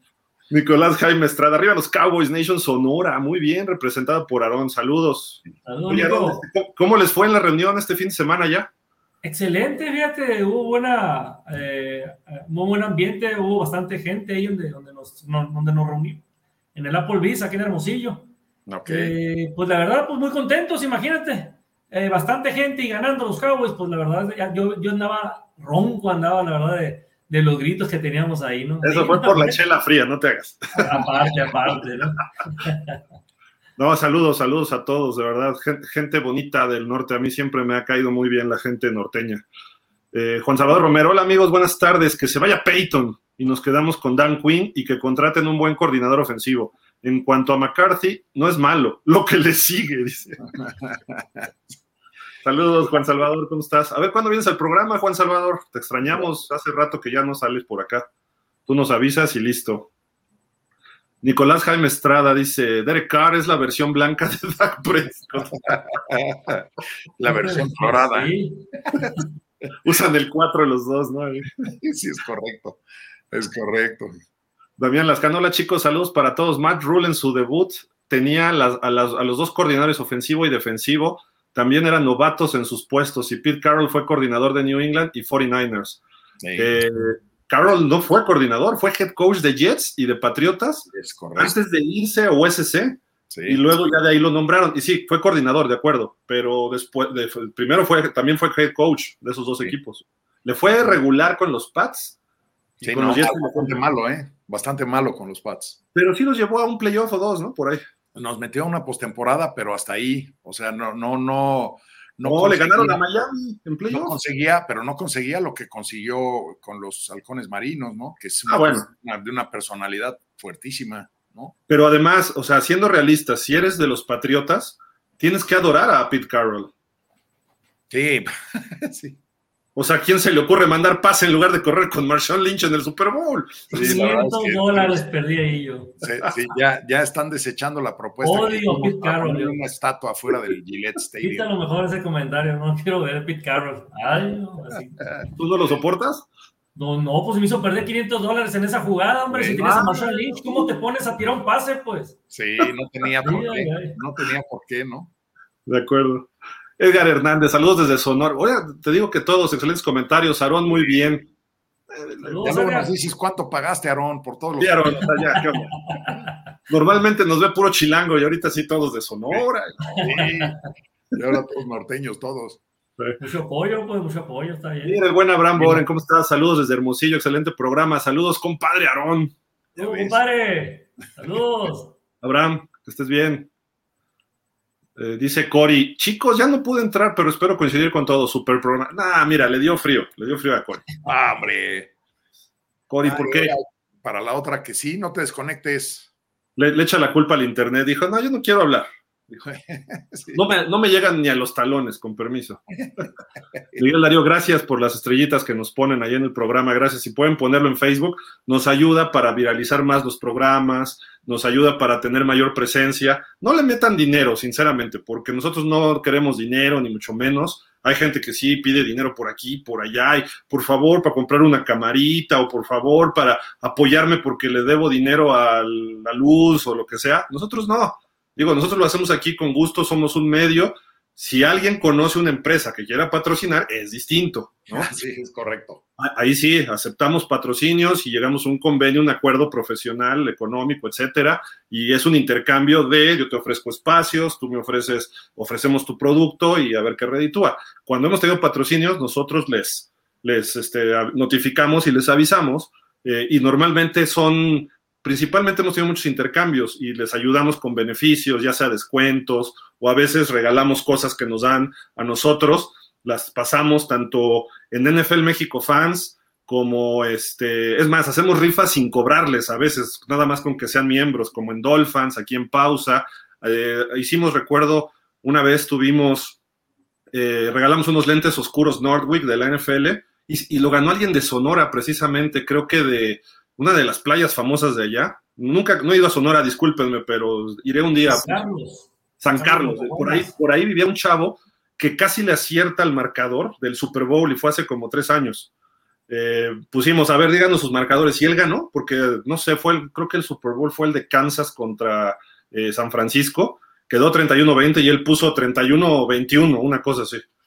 Y se, lo, se ganó esos lentes, se los mandamos y este, todo muy bien. Es lo que hacemos nosotros en pausa, ¿eh? O sea, eh, nosotros no queremos, ahora sí que no estamos ahí, hay lo que ustedes quieran cooperar, no, o sea, nosotros ofrecemos lo que podemos expresarles y no cobramos nada, ni en NFL México Fans, ni en Dolphins México, ni ninguno de nuestros clubes afiliados. ¿eh? Nosotros a lo mejor les pedimos para una rifa si hay que hacer cooperacha, ahí sí, pero algunos clubes lo hacen, sobre todo los que van creciendo. Pero normalmente nos manejamos de esta forma para que no, no se sorprendan y, y, no le metan dinero, ¿eh? O sea, de verdad, no, no estamos buscando eso en Facebook. Lo que buscamos es su like, que nos compartan, que nos recomienden, que digan, ah, mira, estos cuates este, platican tal cosa que me gustó o, son este, polémicos o lo que sea. Eso, eso es lo que pedimos de ustedes, como somos un medio chiquito, pero somos un medio de comunicación.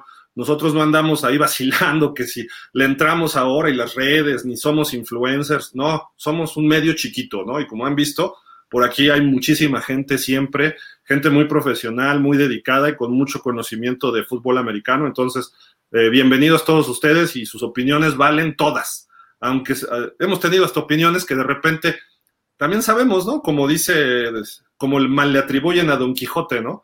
De repente, pues los perros ladran, es porque avanzamos, este señor, ¿no? Entonces, de repente, pues va a haber comentarios mala leche, pero bueno, pues es parte de, ¿no? Quiere decir que estamos haciendo algo bien, que pierden su tiempo en escribirnos y decirnos de cosas. Gracias a todos ustedes porque nos dan rating y nos dan apoyo ¿Por qué? Pues de eso vive Brady, de los haters, más que de los lovers, ¿no? Y por eso es el GOAT, ¿no? Nosotros aspiramos a ser los GOATs. Pero bueno, muchas gracias. No, no metan dinero, nada más estrellitas, creo que es gratis. ¿eh? Sí, eso sí. Juana Montana, Norma, ¿cómo estás? Buenas tardes, saludos a todos. Ah, Gil, no hablen mal de Micah Parsons, también es mi cowboy preferido. Por Dios. Pues ahora sí, producción. Pero a Norma. si no, Mora, se me figuró, andaba medio tocado Micah Parsons. Un tirón en la ingle, ¿no? Yo, yo, yo vi una toma que salió con atención médica, ¿no? Fue un tirón en la ingle, por eso lo tienen en la bicicleta, dándole. Sí. Dice por acá Miguel Darío Pérez. Buena tarde a todos, un gusto escucharlos como siempre. Mi veto, Mr. Rating, por, rating, perdón. Por favor, dile a Gil cuántos lesionados tenemos en Miami. Ya de plano que se vaya con sus titanes de toda la vida. Ya echó la temporada a la basura. ¿Eh? Solo quiero aclarar algo. Y qué, y qué triste, y hoy le declaro también la guerra a la producción de pausa, que no trajo al señor Daniel Velasco. Porque el señor Gildardo Figueroa y el señor Daniel Velasco me bajaron del barco de los jaguares. Vean lo que pasó. Cuando yo le iba, los jaguares ganaban me bajaron del barco, se cayeron a pedazos.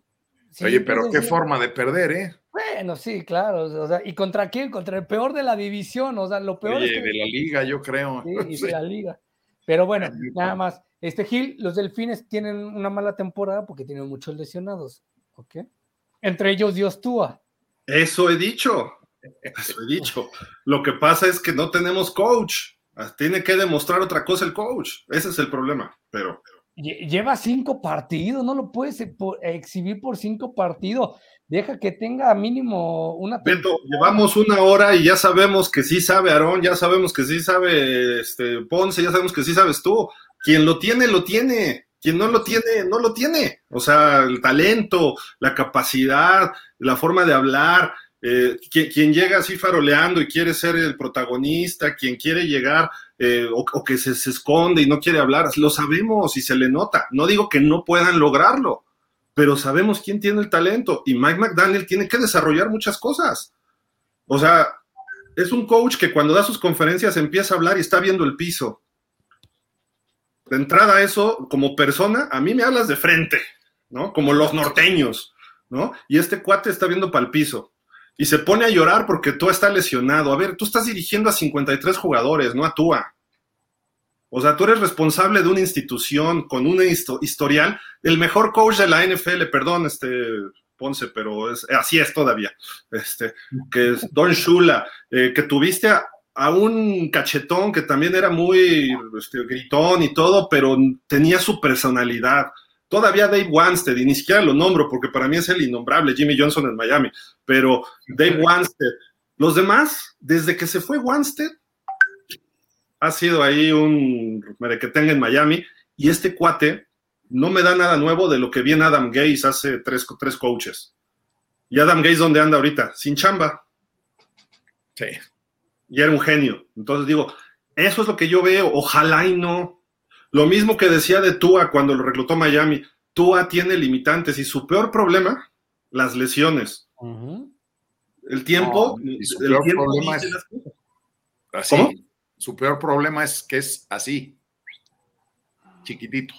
Un fancito, es un fancito. O sea, los corebacks de menos de 1,80 no funcionan. Nunca, nunca, jamás. Y, ahora ya están de dos metros. Sí, pues sí. Trevor Lawrence, George Allen, este, Justin Herbert. O sea, antes eran de 1,90, ahorita ya están de dos metros, dices, no, ya son unas garrochotas. Sí, es correcto. Pero, o sea, ojalá por Miami que les vaya bien, este Miguel. sí. Pero, creo, que el problema, y lo dije, el, problema es que no tienes un back atrás. O sea, ¿quién ha confiado en Teddy Bridgewater? O sea, en Nueva Orleans fracasó, fracasó en Denver también. Cuando le, no, le fue bien de back. En Minnesota también. En Minnesota también le fue mal. Entonces, o sea, ahí cometieron el error. Trajeron buenos refuerzos y dijeron, apostaban porque tú les durara toda la temporada. Sabíamos que tú era de cristal, pero si lo, lo habían mantenido bien, dos fuertes golpes lo mandan y, y una negligencia lo mandan a, que descanse y que Miami pueda perder este partidos a partir de ahora. Yo creo que tú ya puedes regresar para este, pero tiene que regresar también, hay que empezar a trabajar mentalmente que ahora cualquier cosa que lo toquen, a ver si no termina por ser este perjudicial en su carrera. Hay, hay dos temas, ¿eh? Corrieron a un médico la asociación de jugadores y les quiero preguntar, creo que ya lo platicamos, ¿no, Beto, la semana pasada? Si corrieron a alguien la asociación de jugadores, la asociación de jugadores vela por la salud de los jugadores. De acuerdo. Lo corrieron antes de tener un veredicto de la NFL y de la misma asociación. ¿Por qué lo corrieron antes? Esa es la pregunta que a mí me genera mucho ruido. Lo corren porque él estuvo atendiendo a Tua junto con otros médicos el día de Búfalo, no, el día de Cincinnati, esa fue ya la consecuencia, el, el domingo de hace dos semanas. Eso, ¿por qué ahí lo corren a él dos, tres días después? Porque se negó a decir lo que todos estaban diciendo, porque él fue el que cometió la negligencia, él, él obligó a que regresara a Tua, o él dijo, no, no, sí está bien, o, o, él dijo, yo no voy a decir lo que ustedes están diciendo, ¿eh? Hay algo chueco ahí con ese médico. Yo creo, que yo creo que le tocó, le tocó perecer, porque está el, o sea, si esto lo ponemos a colación, es como supongamos, vamos en, estamos en, los pasillos de, pausa de los dos minutos, me encuentro al señor Ponce y en un ataque desquiciado de mi demencia, le, suelto un golpe al señor Ponce. Me corren dos días después por pegarle al señor Ponce, porque a lo mejor dos días antes dijo algo que no le gustaba, que no me gustaba de, de los vaqueros y voy y le pego ¿por qué no me corrieron antes si yo tengo, digamos, ataques de bipolaridad o soy un loquito y le pego a todo el mundo? O sea, porque pues, el, hecho estaba ahí. Creo que si tú no hubieras salido en, en, con, una, con el protocolo de conmoción contra los Venga, hoy estaría con chamba el, médico. Sí, bueno, estaría en chamba, tendría chamba el médico, si no hubiera salido con los Pero, exacto. El, el, problema es ese, este Aarón también y a ti también, Rodrigo, porque con Beto ya lo hemos platicado, pero está muy extraño. ¿Por qué no corrieron a todos? Porque fue una negligencia de tres, cuatro médicos que revisaron a todo en el juego con Búfalo y nada más corrieron a uno. Sí. Sí, yo creo que es, es, es, este, consecuencia del mismo asunto tan llevado y traído de que si, si de verdad los médicos hablaran al 100 sobre las este, conmociones que hay en la NFL, pues se nos acaba la liga, ¿no? Porque sí, sí es, son golpes muy fuertes, muy, muy fuertes. Entonces, a lo mejor este dijo, no, pues yo voy a hablar. Le dije, no, pues vas para afuera de volada, ¿no? Y digo, mal, porque finalmente rebotó en que Tua llegó bien campechano el domingo a jugar con los, este, los eh, bengalíes y, pues cual, casi se nos mueren ahí, ¿no? Quedó espantoso. Estuvo, estuvo muy feo eso. Es como aquí, a mí me echan porque yo estoy apoyando a Dak Prescott ¿Hay un complot? Tache, no, yo no lo apoyaría, Gil. ya hasta no. se está riendo de mí. O sea. El fútbol americano, la verdad que ha evolucionado bastante, ¿no? En pro a los jugadores. Sí. Pero ese, ese, ese afán de cuidarlos, híjole, tengo muchas dudas. Yo, yo creo que tengo yo desde Danny White viendo los partidos de los Cowboys de los, a finales de los 70s, 80s, 90s, 2000, y la verdad, de aquellas temporadas de antes, a mí no me tocaba ver este tipo de lesiones. Yo no recuerdo, la verdad, haber visto un tipo de conmoción como el de Tua. O sea, dejarlos, dejarlos en esa forma no me había tocado. El fútbol americano antes era más agresivo, era más golpeador, nos gustaba mucho ese deporte, era espectacular.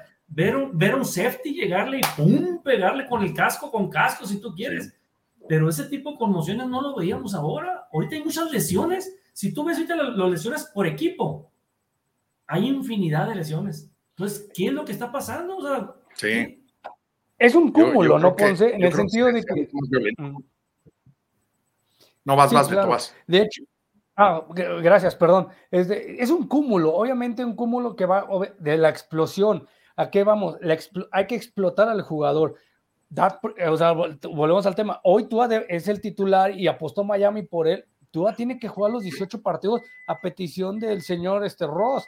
Tiene que jugar Dak Prescott a petición del señor Jerry Jones. Tiene que jugar Tom Brady a petición del dueño de los Bucks, etcétera, porque están explotando al jugador. Una, el jugador es el que menos, este, si no es Tom Brady y algunos cuantos que tienen cierta ventaja con el arbitraje, a que le pueden sancionar algunas cosas, independientemente del, llámese el equipo que tengan, este, no los tratan bien, o sea, no los cuidan. Decíamos, está el, caso, eh, el claro ejemplo, Micah Parsons, o sea, la manera en cómo avienta, o bueno, cuando avienta nada más Stafford, ahorita un defensivo de los vaqueros, te parecía que era de lesión por el chicotazo, incluso hasta el movimiento de las piernas parecía que iba a ser una conmoción, sin embargo, no pasa así.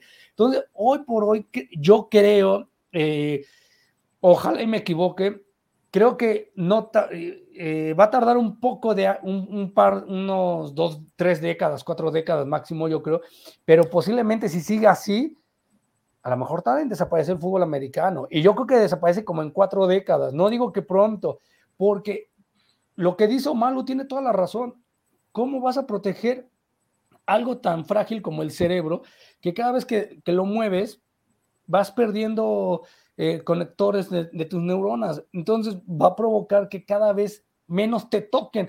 Y si aún así nosotros que hemos jugado mínimo, tochito, tochito bandera, máxima, como se le conoce, a veces hasta lo hacemos con, con cierta violencia y, y, terminamos por llevarnos al piso al compañero por la inercia de la jugada. Entonces, realmente, ¿hasta dónde va a llegar el fútbol americano con este tipo de lesiones que se van agravando cada vez más temporada a temporada? Estoy de acuerdo. Es que no hay tiempo a veces para trabajar en todos los aspectos con todos los jugadores. Miren, va, va, la lesión de Tua en un videíto aquí que tenemos y luego les voy a presentar otro video. His ability to make adjustments at halftime. To a rolling left with the grain, and down he goes, slung down in his own 48-yard line.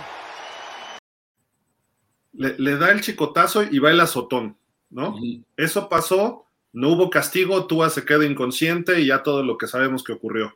Esto pasó ayer, esto pasó ayer en Raymond James Stadium. Ahí está, viene la carga por el lado derecho de los halcones, se quita muy bien al tackle, viene el otro linebacker dándole la vuelta, ahí está Brady. Sale corriendo Brady y vámonos, lo agarran de la cintura y vámonos, con todo el impulso, chicotazo al suelo, ¡pum! Brady si resiste, cae de hombro y no pega la cabeza en el piso. Brady mide como 1,90 y tantos. Brady no es un chiquitín como Tua, no lo zarandean como Tua. Ya, algo que decía Ponce hace rato. Uh -huh. Cae un pañuelo 15 yardas, ¿no? Y era tercera oportunidad, una cosa así. Eh, no se sanciona igual la jugada para empezar por los árbitros, ¿no? ¿Por qué? Porque es Brady y porque es Tua, o porque ahora ya se están preocupando y están sobre reaccionando por todo lo que pasó con Tua. Entonces ya ahora no quieren que vuelva a ocurrir. Yo creo que es eso. Yo creo que es eso, Gil. O sea, ya ahora, se, como se dice cotidianamente, se ponen el parche antes de que le salga el grano, ¿no? Eso es lo que están haciendo los árbitros, porque eh, si, si, vemos estos dos videos que acabas de pasar, son el golpe es prácticamente el mismo. ¿Cuál es la diferencia? Que tú así pega con la cabeza por el tamaño de Tua, no por otra cosa, por el tamaño de Tua. Y Brady sí alcanza a meter el hombro, entonces no pasa de un costalazo, ¿no? Nada más pero y, obviamente no deriva en una, en una conmoción como, como fue el caso de Tua. Es lo que decíamos el otro día que lo platicábamos. O sea, finalmente no es que yo quiera correr al chavo de la liga, porque pues bueno, es un jugador y todos, los, todos los que llegan a la NFL están cumpliendo un sueño y les encanta jugar ahí. Y, viven de eso, ¿no? Pues, y viven de eso y, además no, no, no llegaste hasta ahí para decir, ah, bueno, ya me voy, ¿no? O sea, pero, pero hay que tener algo bien, bien, bien presente hay físicos que dan para la NFL y hay físicos que no dan para la NFL. Y yo creo que el caso de Tua no da. Es un cuate muy pequeñito. Sí, tiene un brazo bien preciso y un brazote y unos pasesotes y todo, pero ya lo vimos. Dos partidos seguidos, dos conmociones seguidas, se los dije yo desde el principio. No es una cuestión normal. De acuerdo. Pero también, una, yo les hago una pregunta. Eh, todos, jugamos a lo mejor fútbol americano en llanero, lo practicamos. Gil, no sé, Ponce, si tú lo jugaste a lo mejor, digamos, en cuestión profesional, en, con Pumas, con Águilas Blancas, etcétera, etcétera, y lo mismo con Aaron, porque a lo que voy es esto, no te enseñan a caer, te tienen que enseñar a caer. Eh, nosotros que hemos, yo que practiqué básquetbol, nunca me enseñaban a caer en el básquetbol. Jugué, jugué fútbol, no me enseñaban a jugar. No, pero espérame, si, hay ejercicios de fútbol americano para caer. Pero es que te tienen que enseñar a caer. En el básquet tú tiras y si te empujan es meter las manos y te, y te, y te avientas así y se puede decir te salvas. Y estás en duela. Si estás, en momento, no lo hagas. Tendría que ser también tendría que ser aquí. O sea, es buscar la manera o cambiar una regla de que cuando tú ya sientas el golpe, si no te lo puedes quitar, cuestión de tú no lanzar la pelota por lanzarla y que te lo intercepte, sino aviéntala al otro lado sin que te castiguen y que le des chance al jugador de meter las manos, porque si no meten las manos, constantemente va a estar chocando su cabeza con el pasto y no los enseñan a caer. Mira, yo cuando jugué fútbol americano, yo jugaba en la universidad, aquí con los Pumas, con los Pumitas, y este, todos los años que yo jugué, nos enseñaban, y fíjate qué mal estábamos, ¿eh? nos enseñaban una cosa que se llamaba tacleo pijo. Mm. Y el tacleo pijo es, este, eh, me, dejo ir sobre ti con la frente al pecho y te agarro por la cintura. Y de que te tiro, te tiro. Claro que sí, pero imagínate la compresión en, las, cervicales, las mías. Imagínate la caída del que estoy yo agarrando, que le estoy jalando la cintura hacia el frente y le estoy empujando el pecho hacia atrás. O sea, seguramente se va a pegar con la nuca en el piso. Y el que hacía bien un pijo, no, bueno, era el héroe, ¿no? No, este güey sí es bravísimo, olvídate, es el que sabe, ¿no? Y el que puede y el que no sé qué. Y, pasan los años y te das cuenta que no solo no se debe de golpear así como el pijo, sino que ni siquiera debes de golpear con la cabeza. Sí. Y nadie te enseña a golpear con el hombro, que es como se debe de golpear en el fútbol americano. No como ¿no? Ahora ya se penaliza, ¿no? Que agachas la cabeza y te vas directo, y entonces casco contra casco, pues sí, penalizado y 15 yardas, pero el golpe ya te lo quedaste puesto, ¿no? Es de no te lo quitan, ni aunque Dios fuera ojalatero, ¿no? ¿Tú jugaste, Aaron? Sí, sí, cuando estaba en la, secundaria, estaba chamaco, pero sí lo jugué, y también mucho en la calle, ¿no? Callejero mucho, con equipo cuando estaba en la secundaria. Sí, de hecho hay, hay, un caso, o sea, si alguien ha escuchado hablar, hablando de otro deporte, Atlantis, el luchador, el gladiador, si lo he escuchado hablar en las entrevistas, ya no, y, y, y, va la palabras este, consecuentes por tanto impacto. Él es uno de los pocos luchadores que no ha sabido caer en el emparrilla, en el, bueno, en el cuadrilátero. No sabe caer, es muy rudimentario y se ve la manera de hablar y los luchadores se ven también cuando hablan por la cantidad de impactos. Generalmente te dice la lucha libre que cuando caes tienes que meter las manos para que sea el amortiguante y sea el que se oiga el golpe, pero muchos no caen y el chicotazo es exactamente el mismo. Es que el chicotazo no lo vas a evitar te protejas como te protejas, incluso metas la mano, el movimiento de la cabeza va a ser el que te, que te lo dé, o ¿quitas los golpes o quitas el fútbol americano? No, yo creo que no. Lo que sí, lo que sí es que fíjense el próximo domingo, fíjense en, Mike Rabel, el entrenador de los Titanes de Tennessee, cómo tiene un ojo hacia media cortina. Igualito que Rob Gronkowski, igualito. Igualito que Junior Seau en su momento. Hay consecuencias. Son consecuencias, porque no, no, no es que, ah, me conmocionaron, es golpe y golpe y golpe y golpe y golpe y golpe y golpe y golpe, pues terminas así, todo tullido. Eso es un hecho, ¿no? Ahora, yo a mí, ahorita, evidentemente, por la edad que tengo, ya no me metería. Me invitaron hace poco a una liga de adultos. Ay, sí, vamos a jugar. Y dije, sí, güey, pues a menos que pongan una ambulancia ahí al lado, ¿no? Seguro va a haber más de un infartado. Pero, o sea, si yo tuviera oportunidad de volverme a enfundar y de volver a jugar fútbol americano, lo volvería a hacer. Porque claro. es, otro, es otro planeta jugar de acuerdo. Pero, por ejemplo, ahorita hay muy pocos periodistas y futbolistas, de, obviamente profesionales, incluyendo fútbol americano, que te dicen, yo no quiero que mi hijo juegue fútbol. Sí, es correcto. Porque sabes, corre, o sea, a lo mejor como dice Ponce, él se volvería a infundar y dice, yo sí voy, cama. Pero si llega su hijo o su hija y le dice, papá, quiero jugar fútbol americano profesional, no, no vas a jugar, no juegas. Por ejemplo, yo tengo la regla que el día que Dios me... Olvídate de profesional, ¿eh? Desde chiquillos empiezas a golpear y viene mal, etcétera. Tenemos, y en México, por ejemplo, no se ha visto cómo corregir estos problemas. En Estados Unidos traen los focos rojos desde hace 15 años, pero aquí en México eh, ni pelan. A lo mejor algunos coaches iban a sus clínicas, pero es muy independiente. Alguna institución sí se preocupa, sigue y sigue fuerte, ¿no? Y a lo que voy es el max, uno de los highlights más importantes de Super Bowl, Super Bowl 11 Raiders contra Minnesota, llega el que le decían el asesino, imagínate. Este, ¿Cómo se llamaba este hombre? Se, me olvidó su nombre, este, ay, Jack Tatum. Jack de Raiders. Viene Ahmad Rashad, recibe el pase y él va casco contra casco deliberado. y, se ve cómo rebota y se cae con el balón, pero el casco sale volando de, de Ahmad Rashad. Y es un highlight que todos en esas épocas, ¡ah, qué buena jugada! Hoy en día hacen eso, métanlo a la cárcel, es, salvaje. Pues, oye, Phil, es más, el eslogan de la televisora de acá de la Jusco, ¿no? Que decía, sin impacto no hay NFL, ¿no? Exacto. O, sea, o, no sé si es Fox, no sé quién sea, pero alguien dice, sin, sin impacto no hay NFL, y dices, no, es cierto, espérate. O sea, sí, pero bien dado, no, no a lo loco, y ahí voy, ahí gano. Es lo que decíamos, ¿no? De Maika. Maika pega duro, pero limpio, sin casco, se, abraza. Y, luego hay también árbitros que venden más, pero bueno, eso va a tener que evolucionar. Y yo estoy de acuerdo con Beto, ¿eh? si, si el mundo sigue evolucionando por donde vamos, la NFL va a desaparecer en un tiempo, ¿eh? en un futuro. creo que lo haga, pero sí se va a modificar mucho y a lo mejor ya no resulta tan atractiva. Claro. Tarde temprano, yo creo que vamos a estar viendo un partido estilo Pro Bowl. Así de, vas, ábranse, pase largo, ay, mil yardas, bravo. O sea, no va a ser tan espectacular, sí no, no, va a desaparecer porque pues, es una dinámica social de, ya de mucho tiempo para los fines de semana, los domingos, los lunes y los jueves, ¿no? Y es un gran Ahora hasta los sábados también. No, y, el problema, y el problema también, Ponce, es que, por ejemplo, lo que decía Omalu, le recomiendo a Tua que se retire ahorita. Yo le decía a Gil y le escribí en el grupo, creo que lo escribí en el grupo de WhatsApp y le dije, no se puede retirar ahorita porque literal no ha cobrado su gran super cheque, porque sabemos cuál es lo primero que quiere un, futbolista profesional o un deportista profesional en cualquier, en cualquier disciplina.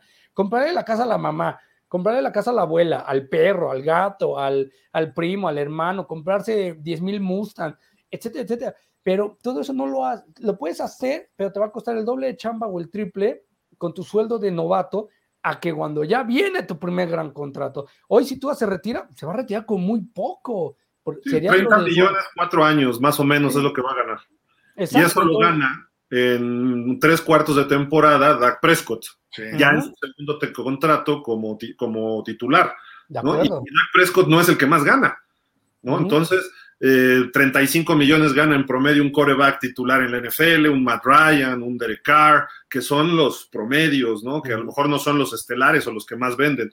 Entonces tú a lo que gana uno en un año, lo gana apenas él en cuatro, porque es novato, pero lo mismo va a ganar Trevor Lawrence, lo mismo está ganando Herbert, lo mismo está ganando Joe Burrow ahorita. Entonces tienes que pasar ese primer contrato, en eso estoy de acuerdo, ¿no? Para que puedas estar eh, cotizado en esos niveles que Burrow, Herbert, Lawrence lo van a tener sin problema. También Tua está carente de algunas cosas, entonces a lo mejor no va a ganar tampoco eso. Y ahora ya con tantas lesiones, ¿quién le va a pagar todo eso cuando sabes que te va a jugar media temporada, 10 partidos, etcétera, ¿no? Eh, lo, lo que le está pasando a Prescott, firma su contratazo y ya no está jugando temporadas completas. Entonces dices, ya no me está redituando. A mí ya no me importa si gana o no. Quiero verlo los 60 minutos en un partido como gerente o como dueño, ¿no? Pero en fin, son, son temas de, para, para más allá, ¿no? Pero eh, vámonos rapidísimo porque ya va a empezar en un ratito el partido. Eh, el jueves tuvimos un partido aburridísimo y hablando de dineros, pues Jeff Bezos es el dueño de Amazon, ¿no? Que está transmitiendo los partidos los jueves y aquí sale un tuit muy interesante, porque dice, Amazon pagó 13 mil millones de dólares durante 11 temporadas para los juegos de jueves por la noche. Esto significa 1.180 millones por temporada, lo que significa que pagamos 70, bueno, se pagaron 78 millones de dólares para el juego entre los Colts y los Broncos. El juego que vimos, que terminó 12-9, que todo el mundo estaba dormido, que todo el mundo estuvo aborreciendo este partido y dijeron que era el más aburrido en la historia, eh, varios nos quedamos dormidos, pero bueno, así está el negocio del NFL y lo que dices, ¿no? Este Ponce, de que tanto dinero difícilmente va a desaparecer la NFL, ¿no? Sí, no, no lo creo.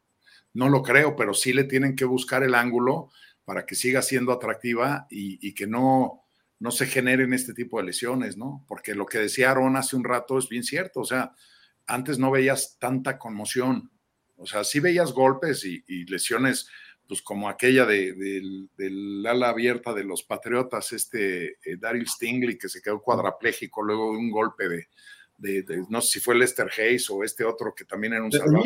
Jack Tatum, el asesino. Así, Jack Tatum, que lo dejó cuadrapléjico de un golpe en la cabeza.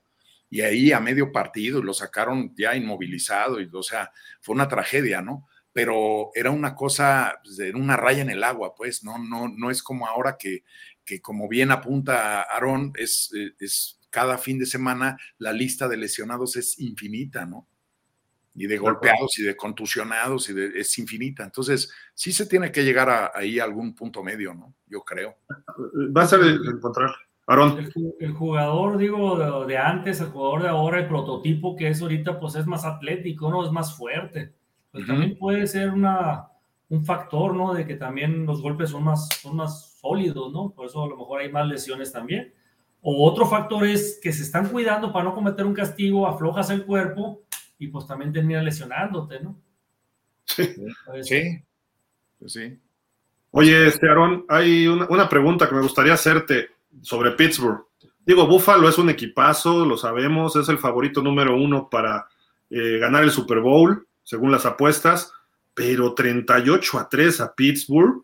Eh, al medio tiempo ya había lanzado 380 yardas Josh Allen, llevaba ya tres o los cuatro pases de touchdown que lanzó. De haber seguido así, hubiera roto el récord de la NFL de yardas y de touchdowns en un partido sin problema, ¿no? Pero hay crisis en Pittsburgh. ¿Qué está pasando con Mike Tomlin?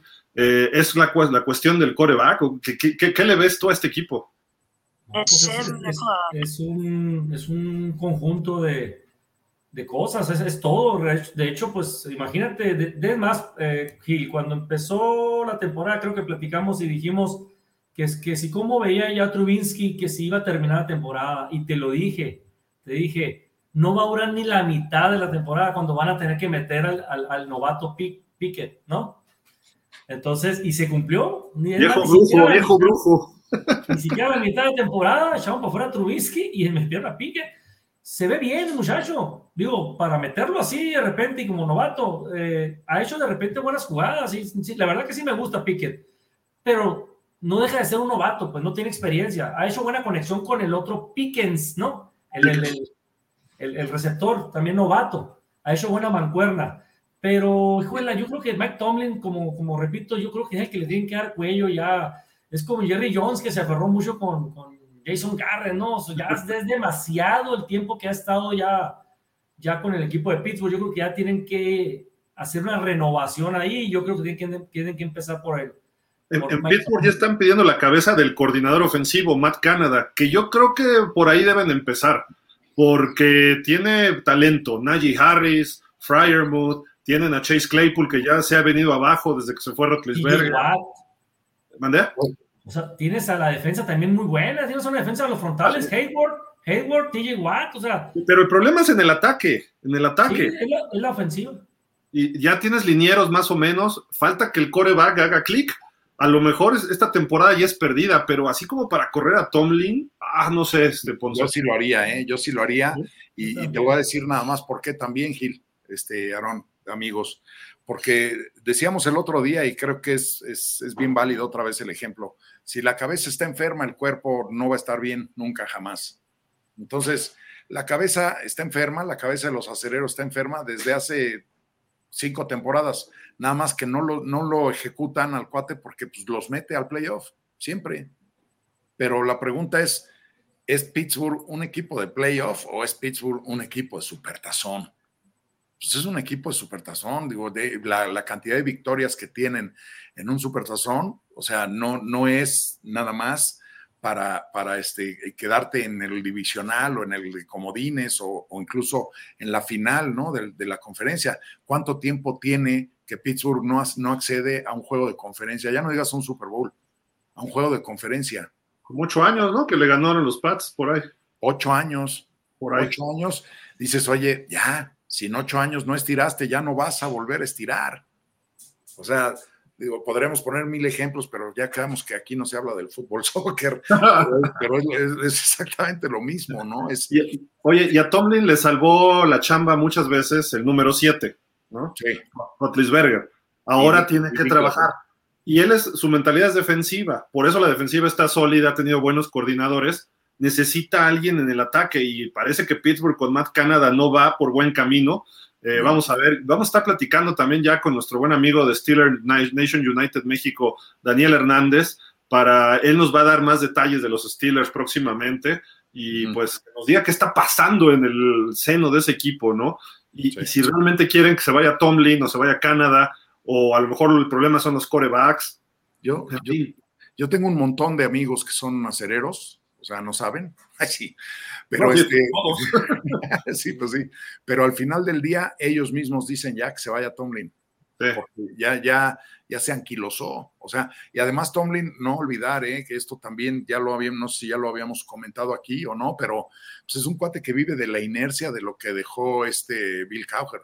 Uh -huh. O sea, que armó un trabuco Bill Cowher, ¿no? Y de pronto se va y llega Mike Tomlin, pues es lo mismo que le pasó a Bill Walsh con este George Seifert, ¿no?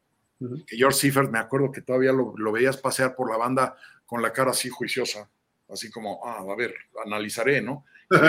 Papá, ese equipo te lo dejaron puesto, te lo dejó montado Bill Walsh, cuatro veces campeón. Por, por lo menos Seifert tardó un poquito y después ya hizo campeón con otros jugadores. Sí. Le doy algo de mérito. Switzer recibió a lo de Jimmy Johnson, los hace campeones y ya no pudo.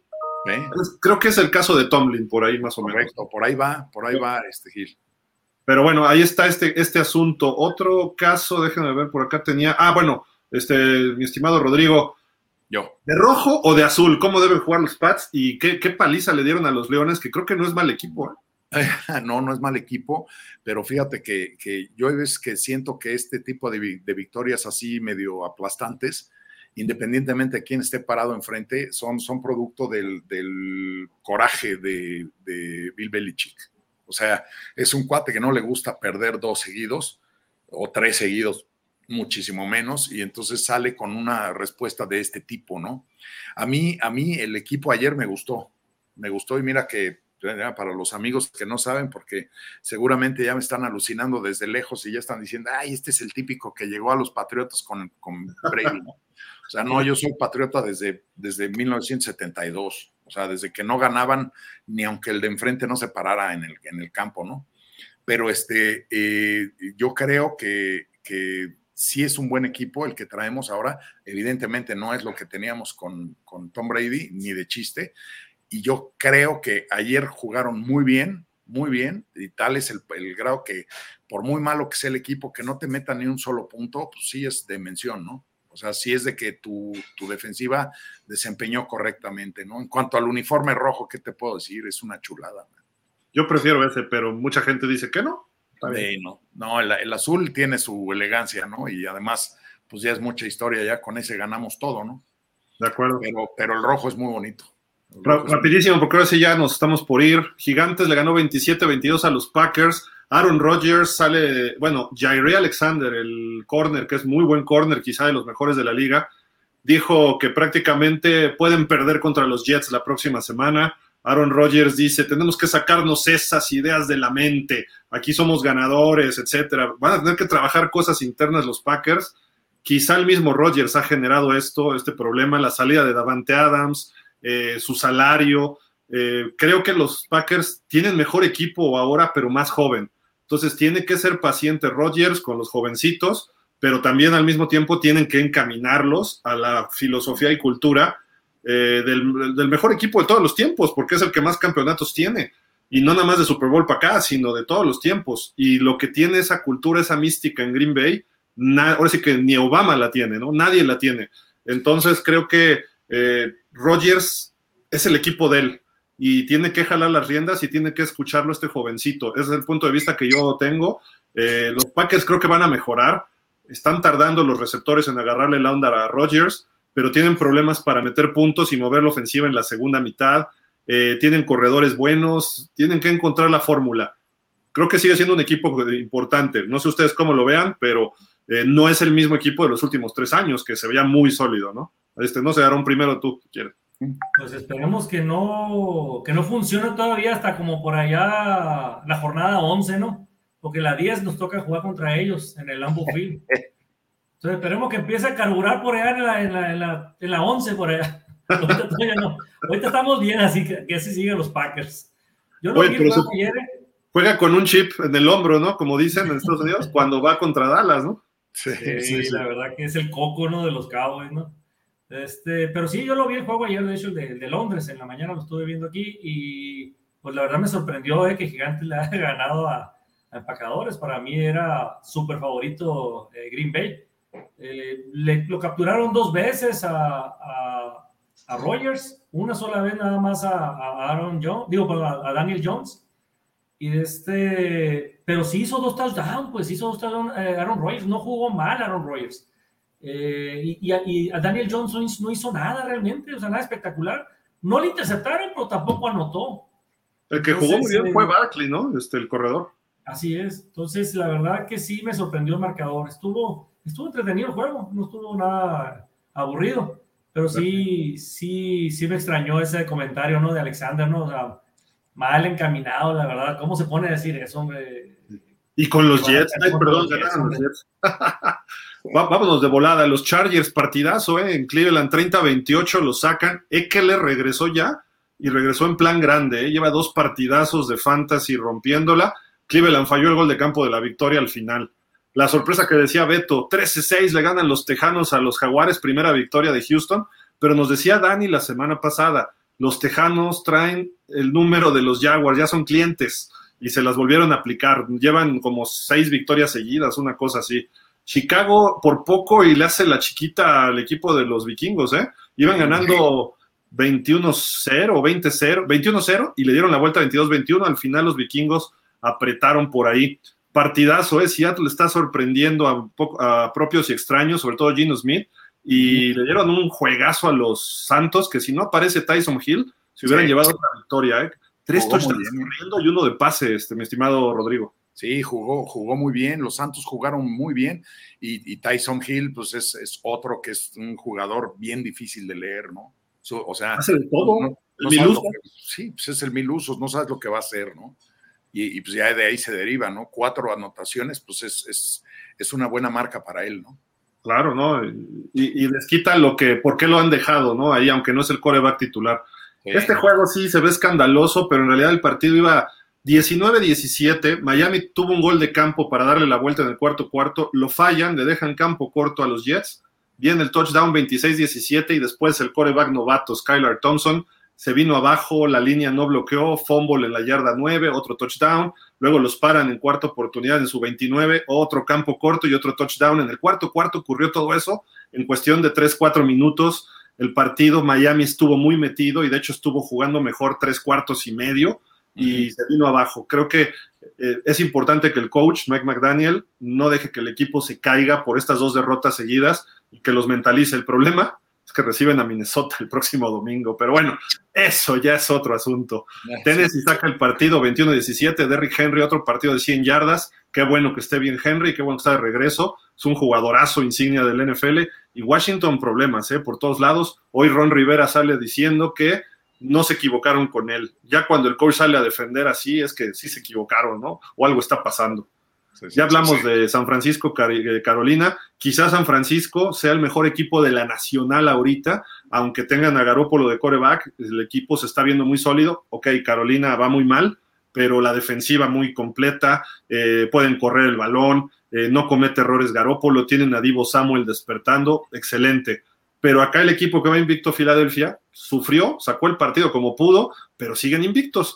Jalen Hurts 239 yardas y aparte sumó dos touchdowns corriendo con 61 yardas por la vía terrestre, sin intercepción y sin touchdown, que eso es importante. En la noche Cincinnati eh, pierde otra vez, se pone con 2-3 eh, después de dos victorias seguidas, y los Ravens despertaron porque también andaban medio de capa caída. Justin Tucker es un fenómeno este cuate, gol de campo, cinco goles de campo y el último lo puso en el mero centro. Dicen que si hubiera habido una yarda y media de separación entre los postes desde el centro, igual lo hubiera metido, ¿eh? O sea, este cuate donde quiere pone el balón. Y ahorita les pregunto, ¿cómo ven este partido que va a empezar en un ratito? Los Chiefs han dominado la serie, eh, han ganado los últimos tres, pero los Raiders por ahí le ganaron hace dos años Salen favoritos por siete puntos en su estadio. Vimos a Mahomes la semana pasada contra Tampa, que hizo maravillas, les metió 41 puntos a esa gran defensiva, algo que nadie esperábamos. Y los Raiders ya ganaron, eh, empiezan a sacar la cabeza de donde estaban y como que creo que pueden darle pelea. Se ve lejos, por eso son favoritos por siete los Chiefs. Pero ustedes, ¿qué destacan de este partido? Primero voy contigo, mi estimado varón. ¿Quién te gusta? ¿Qué te gusta de este partido? Pues yo la verdad sí creo que va a ganar Kansas City sin ningún problema, aunque venga de ganar Raiders su primer partido, pero hijo las cosas que hace Mahomes, la verdad que es increíble el chamaco este, ¿eh? saca los balones como, como puede, ¿no? Esas de, de, fantasía, ¿no? Las jugadas, ¿no? Y más con, con Kelsey, ¿no? Parece que ni se extrañó, además no se extraña, Trey Hill, ¿no? Ahí está el, el suplente de él, ¿no? El, el, el de este Harman. Entonces, eh, yo la verdad sí creo que, que en casa Kansas City va a ser, pues, la verdad, muy, muy superior a, a Raiders, ¿no? Voy Kansas, ¿no? Si me preguntas un pronóstico, yo creo que se va a ir un, un 30 a 17 o 35 a 17 a lo mejor. vamos a ver a dos ex receptores de los Packers. Por un lado, Valdés Scantling en Kansas y por otro lado, Davante Adams. Este, eh, perdón, este, estimado Rodrigo.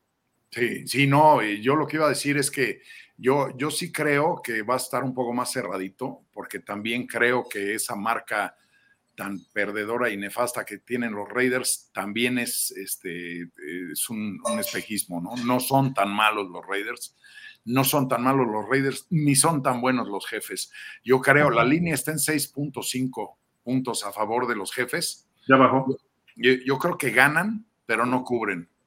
O sea, si, ganan, van a ganar por un margen muy corto, yo, yo pienso, ¿no? Porque además eh, eh, los Raiders es de o se levantan o se levantan, no, no, hay, no hay más, ¿no? Ya, ya, o sea, ya es la, quinta semana y han hecho purititos desvaríos, ¿no? Y, yo creo que no es un equipo así de malo como sus números lo indican, ¿no?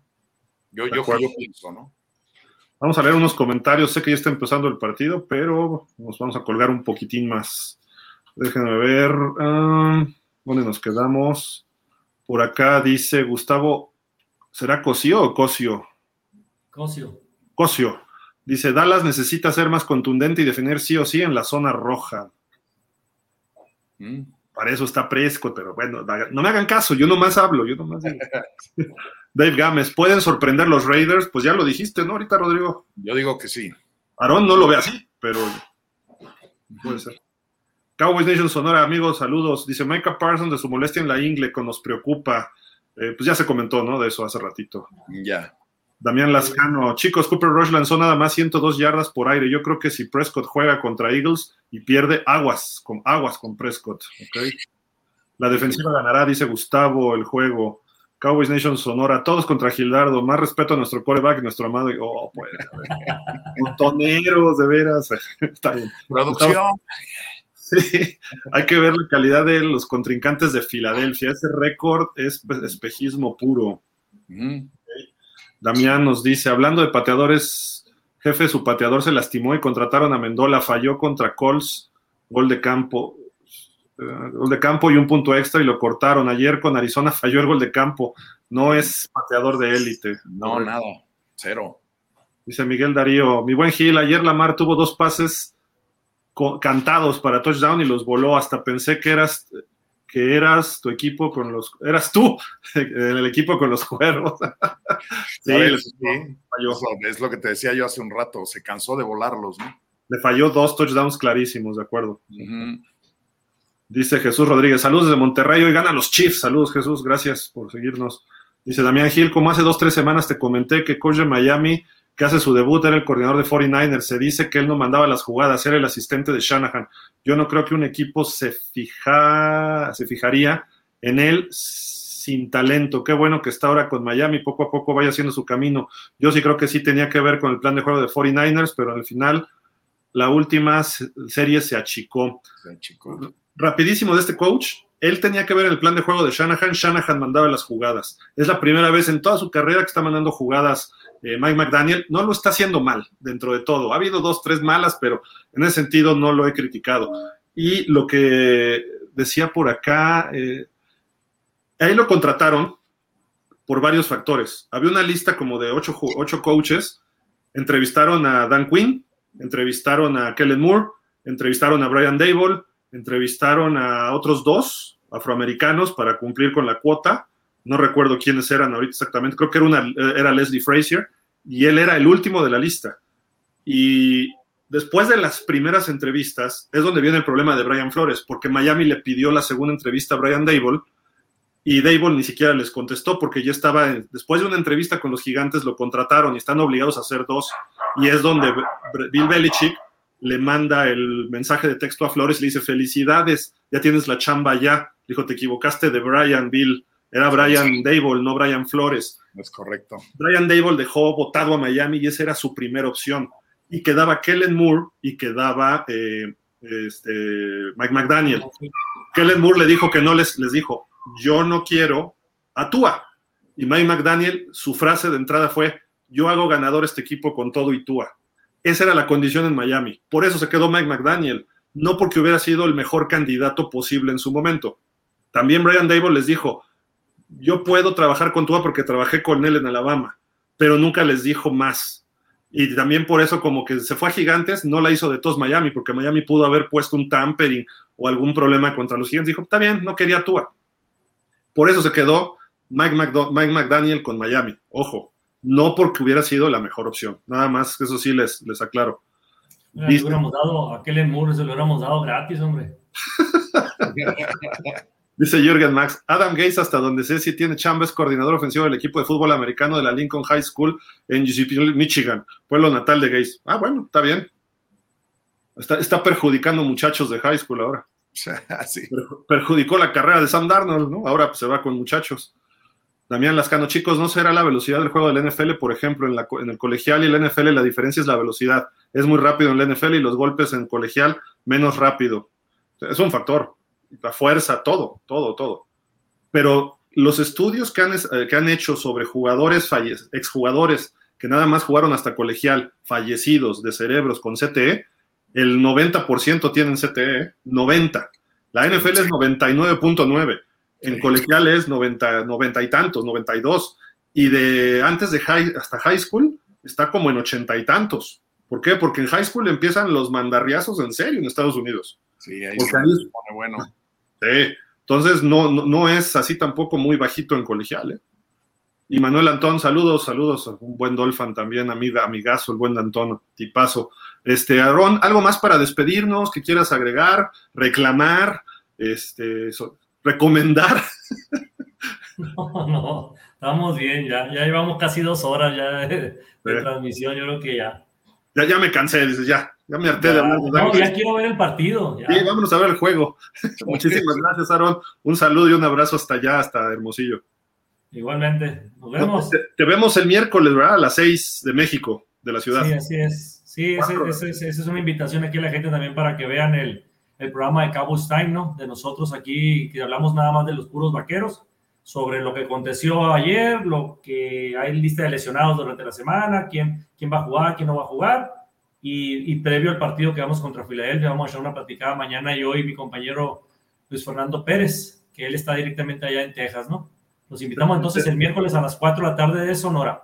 De Sonora, 6 de la Ciudad de México, para que estén pendientes todos los Cowboys fans acá en, en Chilangolandia. Y tengo una sorpresa, Aaron. ¿eh? Al rato te mando un WhatsApp ahí. Este, mi estimado okay. Rodrigo, no, de, del programa, del programa, ¿no? Sí, sí. Dije, bueno. Rodrigo, muchísimas gracias. Ya es campeón Max Verstappen, ¿no? Tú que eres gracias. también especialista ya, de auto. ¿no? Ya, ya, ya, se coronó en, en, este, en Suzuka.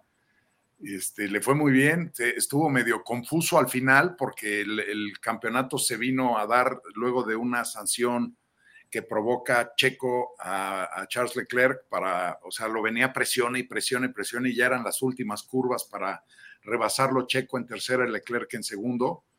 Y, este, y entonces lo presiona tanto que bloquea a Leclerc, se patina y se lleva a la chicana, entonces lo penalizan con cinco segundos, entra Checo en segundo lugar y entonces Max es campeón. Una vez más le hizo el la chilanga, ¿no? De, del pecero, ¿no? Igual, sí, sí, ¿no? que estuvo, fue una maniobra así de chimeco, pero mal.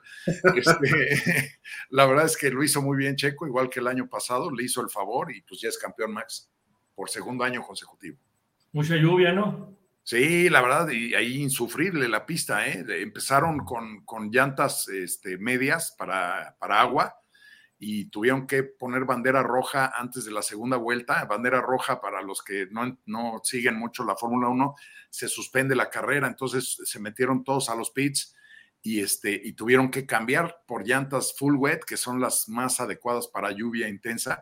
Y el problema no era tanto lo que estaba cayendo, Aarón eh, Gil, amigos, el problema es, es la, el agua que levantan los coches, es como un spray gigante y no ves, pero nada, nada, nada, nada. nada. Es, Eso me hacen los trailers en la carretera a veces también.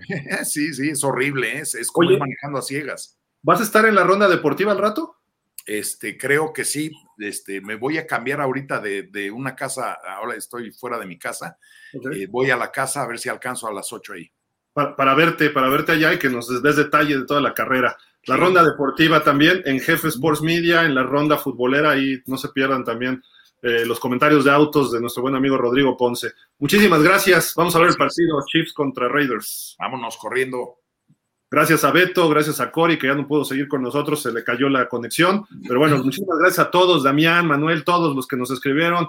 Nos vemos. Ahorita abrimos un link para ver el partido juntos y estar comentando lo que va ocurriendo. Va a estar ahí con nosotros a lo mejor Dani Velasco, va a estar eh, Alex Tobalín y pues ahí estaré también yo metiendo de mi cuchara como siempre. Pero bueno, muchísimas gracias. Gracias, Aarón. Rodrigo, vámonos. Gracias. Gracias, Gil. Gracias, Aarón. Bye. Bye. Bye.